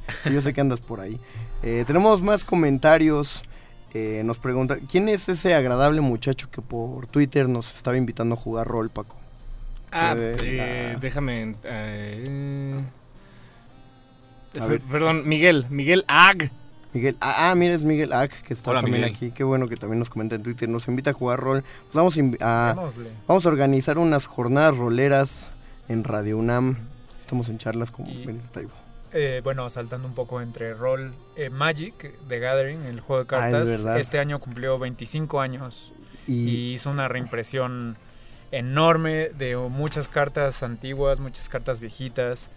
Eh, muy, muy bonito el arte, muy bonito toda la reimpresión. O sea, como que en verdad eh, renovaron un poco porque es un juego que sobre todo este año le introdujeron varias reglas, están como intentando reformarlo un poco. Co- cosa que está curiosa, ¿no? Porque en, esto, eh, en estos 25 años que lleva de existir tenía muy pocas reformas. Sí. O sea, de verdad muy pocas. Uno podía jugar con las cartas de la primera expansión sin problema con las De hecho, las cosas que reformaron un poco era como cuando se oponían dos habilidades que me era dudoso, Ajá, pero tú había foros. Yo me acuerdo de meterme y escribir una pregunta y a los 10 minutos te respondían como, Sí, no. ¿Qué pasa si están activas estas Ajá. dos? ¿Cuál va primero? Ya. ¿Qué ibas a preguntar, Paquito? No, bueno, es, creo, que ya me lo respondiste, pero mi, mi duda era cómo se hacen estas reformas. Eh, o sea, ¿dó- ¿dónde, ¿dónde están publicadas o cómo se Ah, comunican? Creo que oficial. oficiales. es como, no sé si estoy hablando de un juego de, de cartas o del Sí. gobierno. No, es que es que- es súper curioso. eh, Que eh, tienen mejor sistema de actualización que muchos gobiernos. La Sí, verdad, sí, o sea, está más organizado el sitio de cambio de reglas de Que el Yu-Gi-Oh! sitio GovMX, sí. Exacto, el SAT. Y Yu-Gi-Oh! la- y Yu-Gi-Oh! cambia al mismo ritmo que cambia el SAT. Sí, que, que es el otro, como el- la otra cara de la Exacto. moneda, ¿no? Yu-Gi-Oh! está en constante cambio, la lista de cartas prohibidas. Sí, te lo pongo. Existe una ban list que Oficial, eh, oficial y entonces aparece así todos los nombres de cartas que ya no puedes usar en tu deck o que solo puedes llevar una. Y en la lista va, en la ban list también publican que si una carta estaba prohibida, resulta que ahora ya está permitida. O una carta que estaba restringida a una copia, ahora ya puedes llevar las reglamentarias tres copias máximas. Ahora, y tú dices lo curioso es que, ¿por qué demonios siguen estas reglas, no? No sabemos. O sea, el, el problema es que, por ejemplo, si juego con Víctor o con otros amigos, eh, no tenemos problemas en usar las, las baneadas porque somos un grupo de seis personas. Pero si te vas a la Friki Plaza o a la Pika Shop y sacas una van, te abuchean. Eh, No, y te descalifican en torneos el- oficiales, No, pero déjate el torneo oficial. No, aquí estamos hablando de que te encuentras un desconocido ¿no? con el que vas a jugar ahí donde huele humedad. Y resulta que si sacas la carta, una carta que está baneada, cancelan el juego, eh, te insultan. No, Pero es, es un no poco se como... puede, es un acuerdo de honor, por así decirlo. Es, es un poco como la Real Academia de la Lengua, en cierto sentido. O sea, el- en el sentido de que... No, porque la Real Academia no, no ordena, sino que... eh, Recomienda y nadie le hace caso como debe ser. Pero, pero, pero justo no puede pasar eso en un juego de cartas. O sea, porque Es- estamos jugando. Es curioso, pero no- creo que el, eh, no sé si hemos hablado de esto, pero el perfil del friki es eh, un poco cuadrado. Oh, sí. Sí, y entonces eh, creo que no Ah, permite porque hay reglas y para eso son las reglas. Es, es algo impensable. Mira, mira, te, te lo pongo así. Tú- es como jugar quemados. No, bueno, no, encantados. Es como jugar encantados.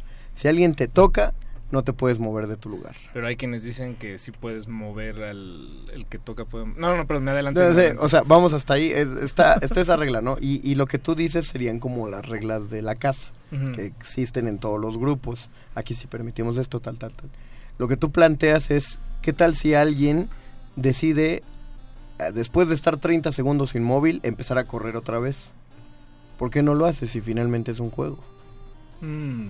No lo haces. Es que no entiendo, lo pero, haces pero, pon- pero, o sea, yo- si yo me compré un deck en el 92 Ajá. y en una noche de té estoy Y con el perro muchacho. Depende de té, tus galletas. amigos ahí. Sí, bueno, claro. Sí, O sí, sea, depende de tus cuates. Sí, depende de tus cuates. Eso- Porque, sí, si estás en una charla de té con el perro muchacho y sacas tu baraja, pues son Ni cuates. él ni yo jugamos. Como el otro día, ¿te acuerdas? Sí, exactamente. No, digamos que si lo jugaran, pues son amigos, pues no, no. O sea, no, no hay un FBI problema. de Yu-Gi-Oh que te esté cazando cuando usas una carta No se, prohibida. no se desactivan las cartas. no- Eso estaría estaría bien chido, genial. eso sí estaría. Y nada más para rematar este tema, eh, parte de la celebración de 25 años de Magic the Gathering es sacar su versión digital, la cual Exacto, habíamos sí. que parece que nos está patrocinando porque ya van dos veces que la mencionamos en Ojalá. el calabozo, ojalá. MGTC, por favor, patrocínanos. Eh, uh, esta te va a gustar, perro, como un hito de 2018, dice ¿Cuál, cuál? Salomón Brian García, la cancelación de Daredevil. ¡Ah! Ya sé. Después de tres exitosas temporadas, como Sí. el, el mejor de o la mejor serie de superhéroes de Marvel hecha para Netflix. Ujú, del- Resulta de, que- de la historia, para mi gusto, la verdad. Porque mencióname otra que le llegue a Daredevil. La de Este, Teen Titans. Smallville. Por favor.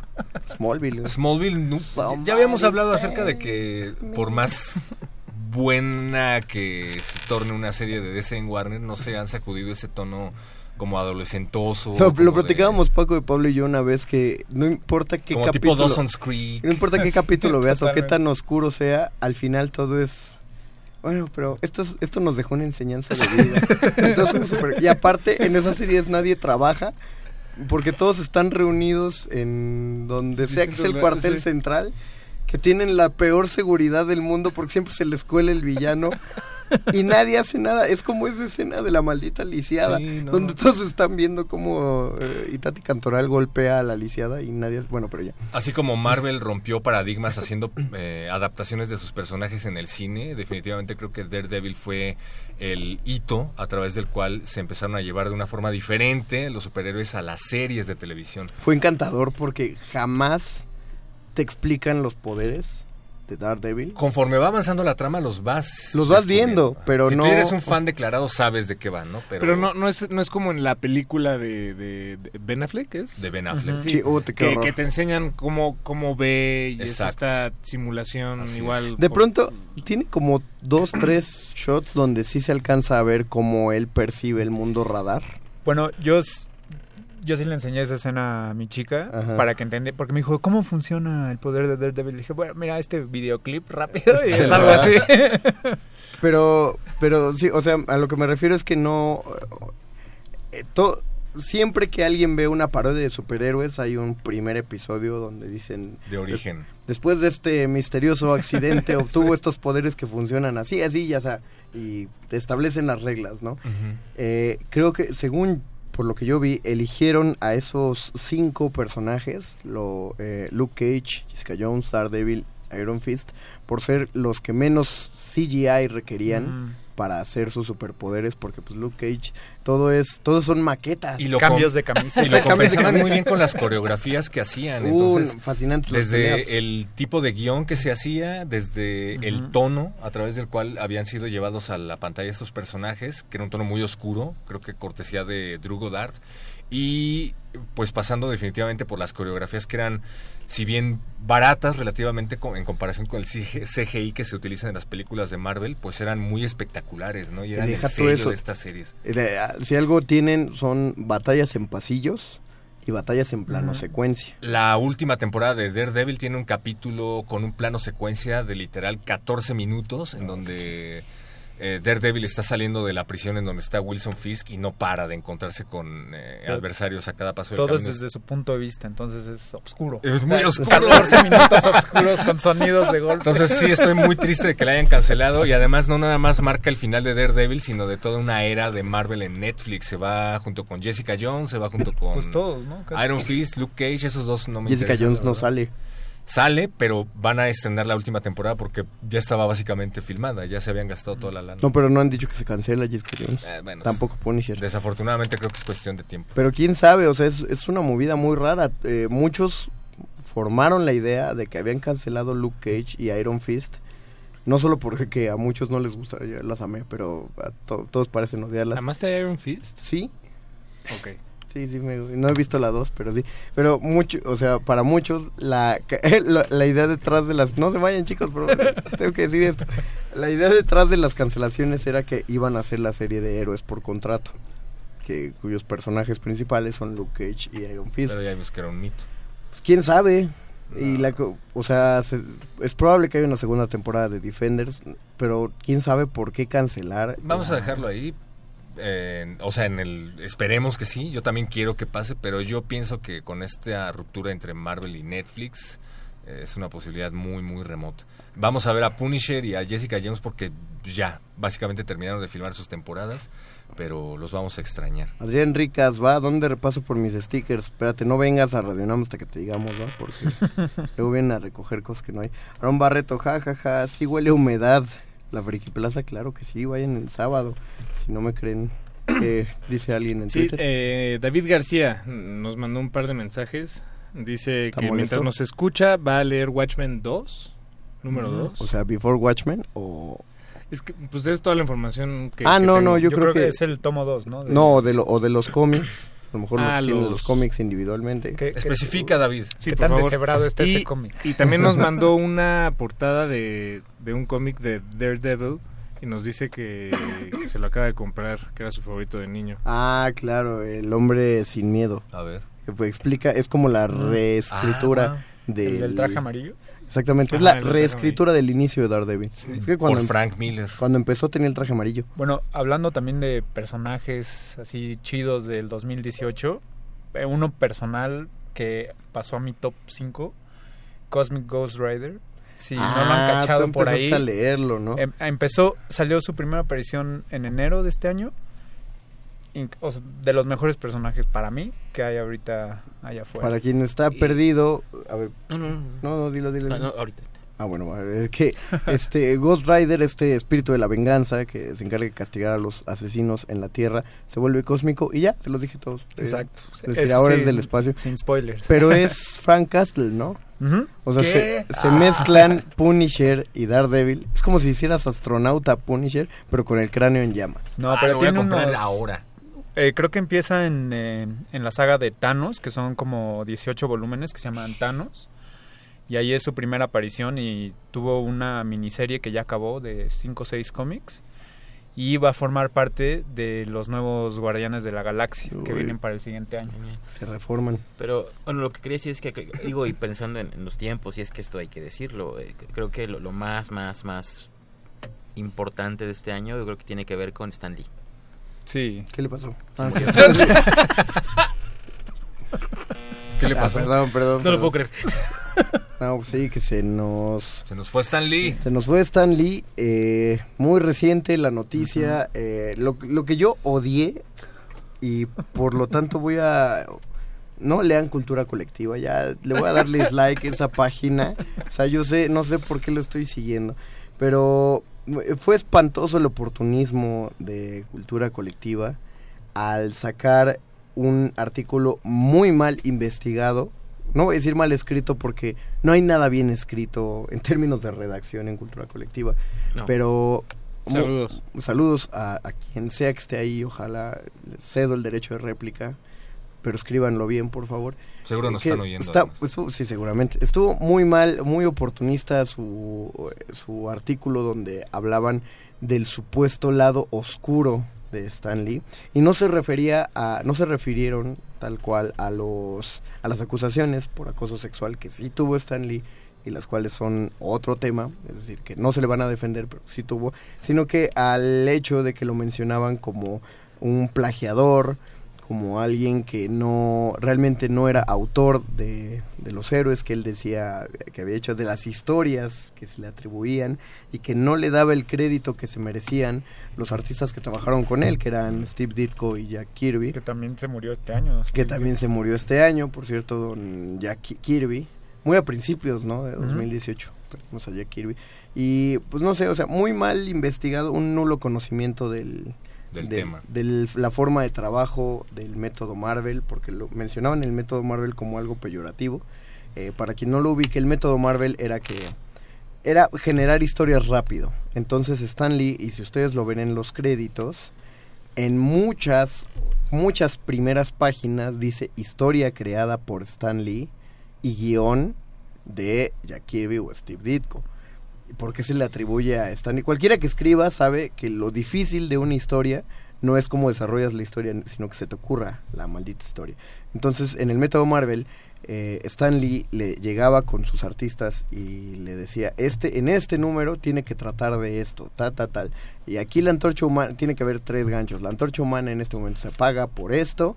Doctor Doom hace esto y tiene que acabar con que la mole está mirando por la ventana a un- algo que se acerca desde el cielo, pero no vemos qué es.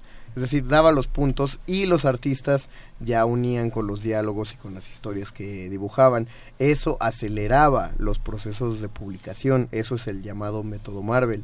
Y eh, se hace pasar como que Stan Lee era un flojo que solamente contaba las historias así rápido y se llevaba toda la gloria de los cómics. Y Sí, y creo que tuvo rencillas por ahí en ese sentido con Steve Ditko. No, no las tuvo. No las tuvo. Hay, hay una carta que hizo Steve Ditko a manera de panel en donde pedía más crédito con respecto a la creación de Spider-Man, pero bueno, lo que yo quería decir era que tiene que llevarse el crédito de haberse peleado con su jefe Brad Goodman para llevar al papel a los superhéroes que él tenía en la cabeza, ¿no? Finalmente, independientemente del método de trabajo, pues no tendríamos Fantastic Four, no tendríamos Spider-Man, no tendríamos esta eh, idea de que el superhéroe no tenía que ser adulto, sino un chico, que se identificaran con él los jóvenes. En fin, pues... Humanizó a los va- superhéroes. exacto, el mérito va más allá, ¿no? Entonces sí, sí, los homenajes se los merecía y también los cameos en Que eran buenísimos. las películas. ¿Se sabe cuál es el, el último cameo que, que veremos? de- El de Avengers. O sea, porque probablemente 4. ya hay uno. Ah, el de Avengers 4. Sí, el Capitana Marvel sí hay. Alcanzó a grabar el de Avengers 4. Por eso dicen que va a ser muy triste ver la de Spider-Man Far From Home. porque no va a ya no grabó su cameo de ahí. Hola. Aunque Estaría chido que les llegara un disco así como el No, día ¿se de- acuerdan de la princesa Leia de Rogue One? O sea, Aunque se sea que lo hagan con CGI. Sí, se seguramente se lo van a hacer No, sí lo van no a lo hacer. hagan, por favor. Es que sí lo van a hacer. No, pero no. ¿Deberían no hacerlo? ¿Deberían... yo digo que sí, de- que deberían sí hacerlo. Claro. O que, o que lo dejaran Yo digo que no. Pero Sí. entonces ya siempre que haya una película de Marvel habrá un, Un cameo, un Sí, así Stan se Lee falso. dividirían entre cameos reales y cameos que, CGI. que pongan cameos antiguos, así. Como nadie, sobremontados. nadie- nadie notará la diferencia. Dice Gabo. Eh, um, dice Aarón Barreto. Es como el capítulo de la lancha increíble de los Simpson. Ah, un canal, vámonos por ahí. Hablando de los héroes de series de DC. Ah, no, Siempre hay un canal en cada capítulo. Marco Virgilio. Un hito para mí fue, perro muchacho, te va a encantar, Spider-Man de PlayStation 4. ¡Ay, no lo he comprado! No, no, es- o sea, ¿Tú lo sí jugaste? esperaba más, sí, o sea, como que me emocioné demasiado, pero sí es un buen juego, o sea, definitivamente está bien hecho. Podría estar mucho mejor hecho, pues sí, casi. Pero era todo, una de ¿no? las cartas fuertes de Play 4 para este año, ¿no? Sí, que la que se lo lleva sin duda alguna Red Smash Dead Brothers. Redemption. No, yo Sí, dijeron justo lo contrario. Que Red Dead Redemption no estaba tan bueno y que me volcara más por el de Spider-Man. ¿Qué hago? ¿Me compro los dos? Sí. Sí. Sí. Ni siquiera tenías que preguntarlo, pedo. perro muchacho. Está bien, tengan todo mi dinero, PlayStation. Dice Aaron Barreto, Cultura Colectiva es una plataforma para vender publicidad. Sí, pues sí. Eh, Miguel, lo mejor del año fueron los boletos para el unboxing cortesía de Resistencia Modulada. ¡Oh, qué es cierto que chido! tuvimos la unboxing. ¿Él es aquí. el que fue con su hijo? ¿Tú eres el que fue con su, con su hijo? ¿Con su hijo de usted? Creo que no. Oh. O sea, se ve, no lo sé, pero... Gloria Abril manda saludos a Resistencia y Guso Borboa. En las series de Netflix también hay cameos de Stan Lee, pero salen pósters, diarios y grafitis. Sí es cierto, en, en Luke Cage Eso salen también podría ser un buen recurso, utilizar algún post. Ándale, algo así está más interesante que... Yo digo, así. Mira, mira Gabo, yo digo que comas poquito aguacate y vayas preparando tu estómago, No. porque sí lo van a recrear en sí. Pues me voy a quejar. ¿Con quién? Sí, sí, Voy a escribir una, deje, voy a escribir una carta furiosa. Exacto, Queridos cara de. ¿A quién le vas a reclamar? Es como, perdón por mi referencia, meteré a boba, pero es como Philip Anselmo haciendo covers de Pantera cuando todos los miembros de la banda ya están muertos. ¿Quién le va a demandar? y sí hay un cameo de las series de Netflix en el tráiler. Deberían, Hay un tráiler en- narrado por Stan Lee en donde aparecen Jessica Jones, Es- Daredevil, Es, Luke Cage. es un poco, no sé, me, me da tristeza pensar que, que estoy viendo un cameo de, de, pues, de Stan Lee ya fallecido, pero por el otro lado, pensar que dentro de 100 años siga apareciendo en las películas me Guau, parece me pare- Si, es, si sucede, si llegamos, si llega. Si Ya lo volvieron pasa. un Watcher, probablemente ya hasta sea parte de la continuidad de Guardians of the Galaxy. Ah, ¿Le hicieron chido. Watcher?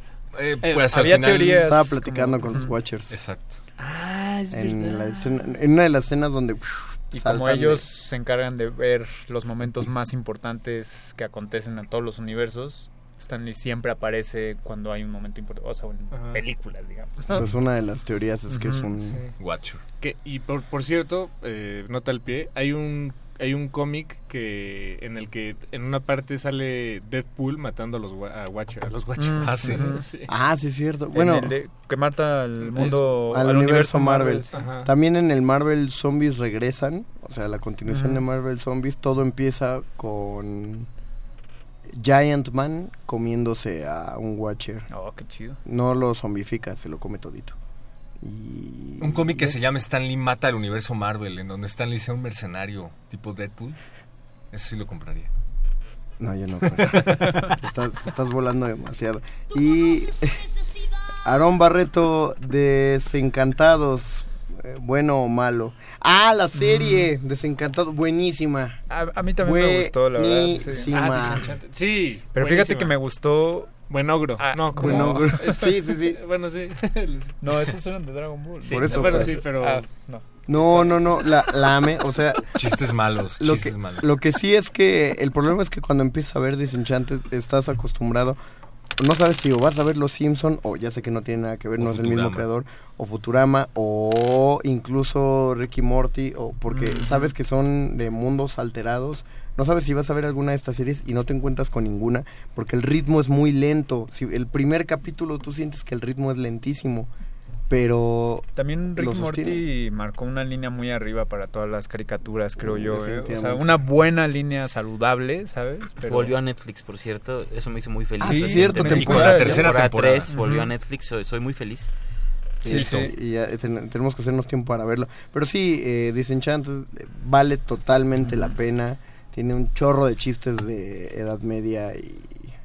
Sí, un poco como de rol también, ¿no? Cosas así. Bueno, Sí. a mí me recordó mucho Sí, a sí, sí. rol. También tiene un tono feminista eh, que, que no... Bueno, que no, no existía en ninguna de las otras series que No, pero lo padre es que lo tiene en forma de denuncia. O sea, que lo tiene como haciendo ironías acerca del tipo de leyes como están Sí, en la Edad Media, entonces te lo demuestran como de, de, "Ay, date cuenta de, absurdo. Lo, de lo absurdo que es esta regla, entonces es, es padre justo como lo van eh, lo van planteando. No, sí, es Y si hay segunda temporada confirmada, ¿no? Ya. Sí, pues tiene que haber, a mí no me pueden dejar así, o sea, Ah, no, no. recogieron a Elfo en la playa, eh, no sé qué le pasó a Lucy y, y todo el mundo está convertido en piedra, no, no, no, tengo que... Sí, no, no podían dejarla ahí. Ya les spoilé todo. Sí. No, pero, si la empiezan a ver, no les va. Ahí dice Betoques Gracias, como si tuvieras algo divertido en Netflix, Betoques. Claro Ya. que se podría, o sea, sí ha Deja de ver series de narcos, Betoques, ya. Agradecemos a Betoques, eh, eh, Betoques, Betoques. Te iba Las series de, nar- de narcos son divertidas. Sí, pero muchachos lo son. eh, y tú escuchas metal. Entonces. Eh, también agradecemos a José de Jesús Silva No, en la vivo, operación técnica de esta cabina. Gracias, Ari, nuestra conciliere, esta noche en la cabina. Los vamos a dejar con la última rola, que es Esto no acaba hasta que la dama avispa aguijoné, que es el tema principal de El hombre hormiga y la avispa. Gracias, Paquito de Pablo. Muchas gracias. Gracias, Gabo. Gracias. Gracias, perro muchacho. Gracias, Víctor. Muchas gracias, Dungeon Master. Nos vemos la próxima semana donde veremos qué nos depara el 2019. Hasta luego, vírgenes.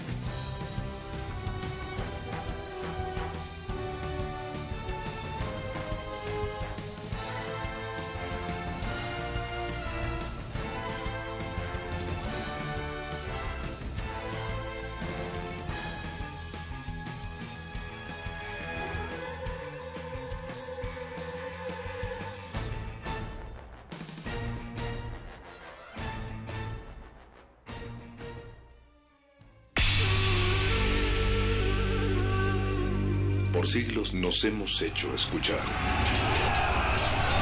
Nacimos como parte de esa inmensa mayoría. Hablar, Escuchar. debatir, proponer, cuestionar. Está en nuestra naturaleza. Seamos instrumentos de conciencia de nuestro pueblo. Usamos el sonido porque atraviesa obstáculos. Muros, fronteras. Nosotros somos la resistencia.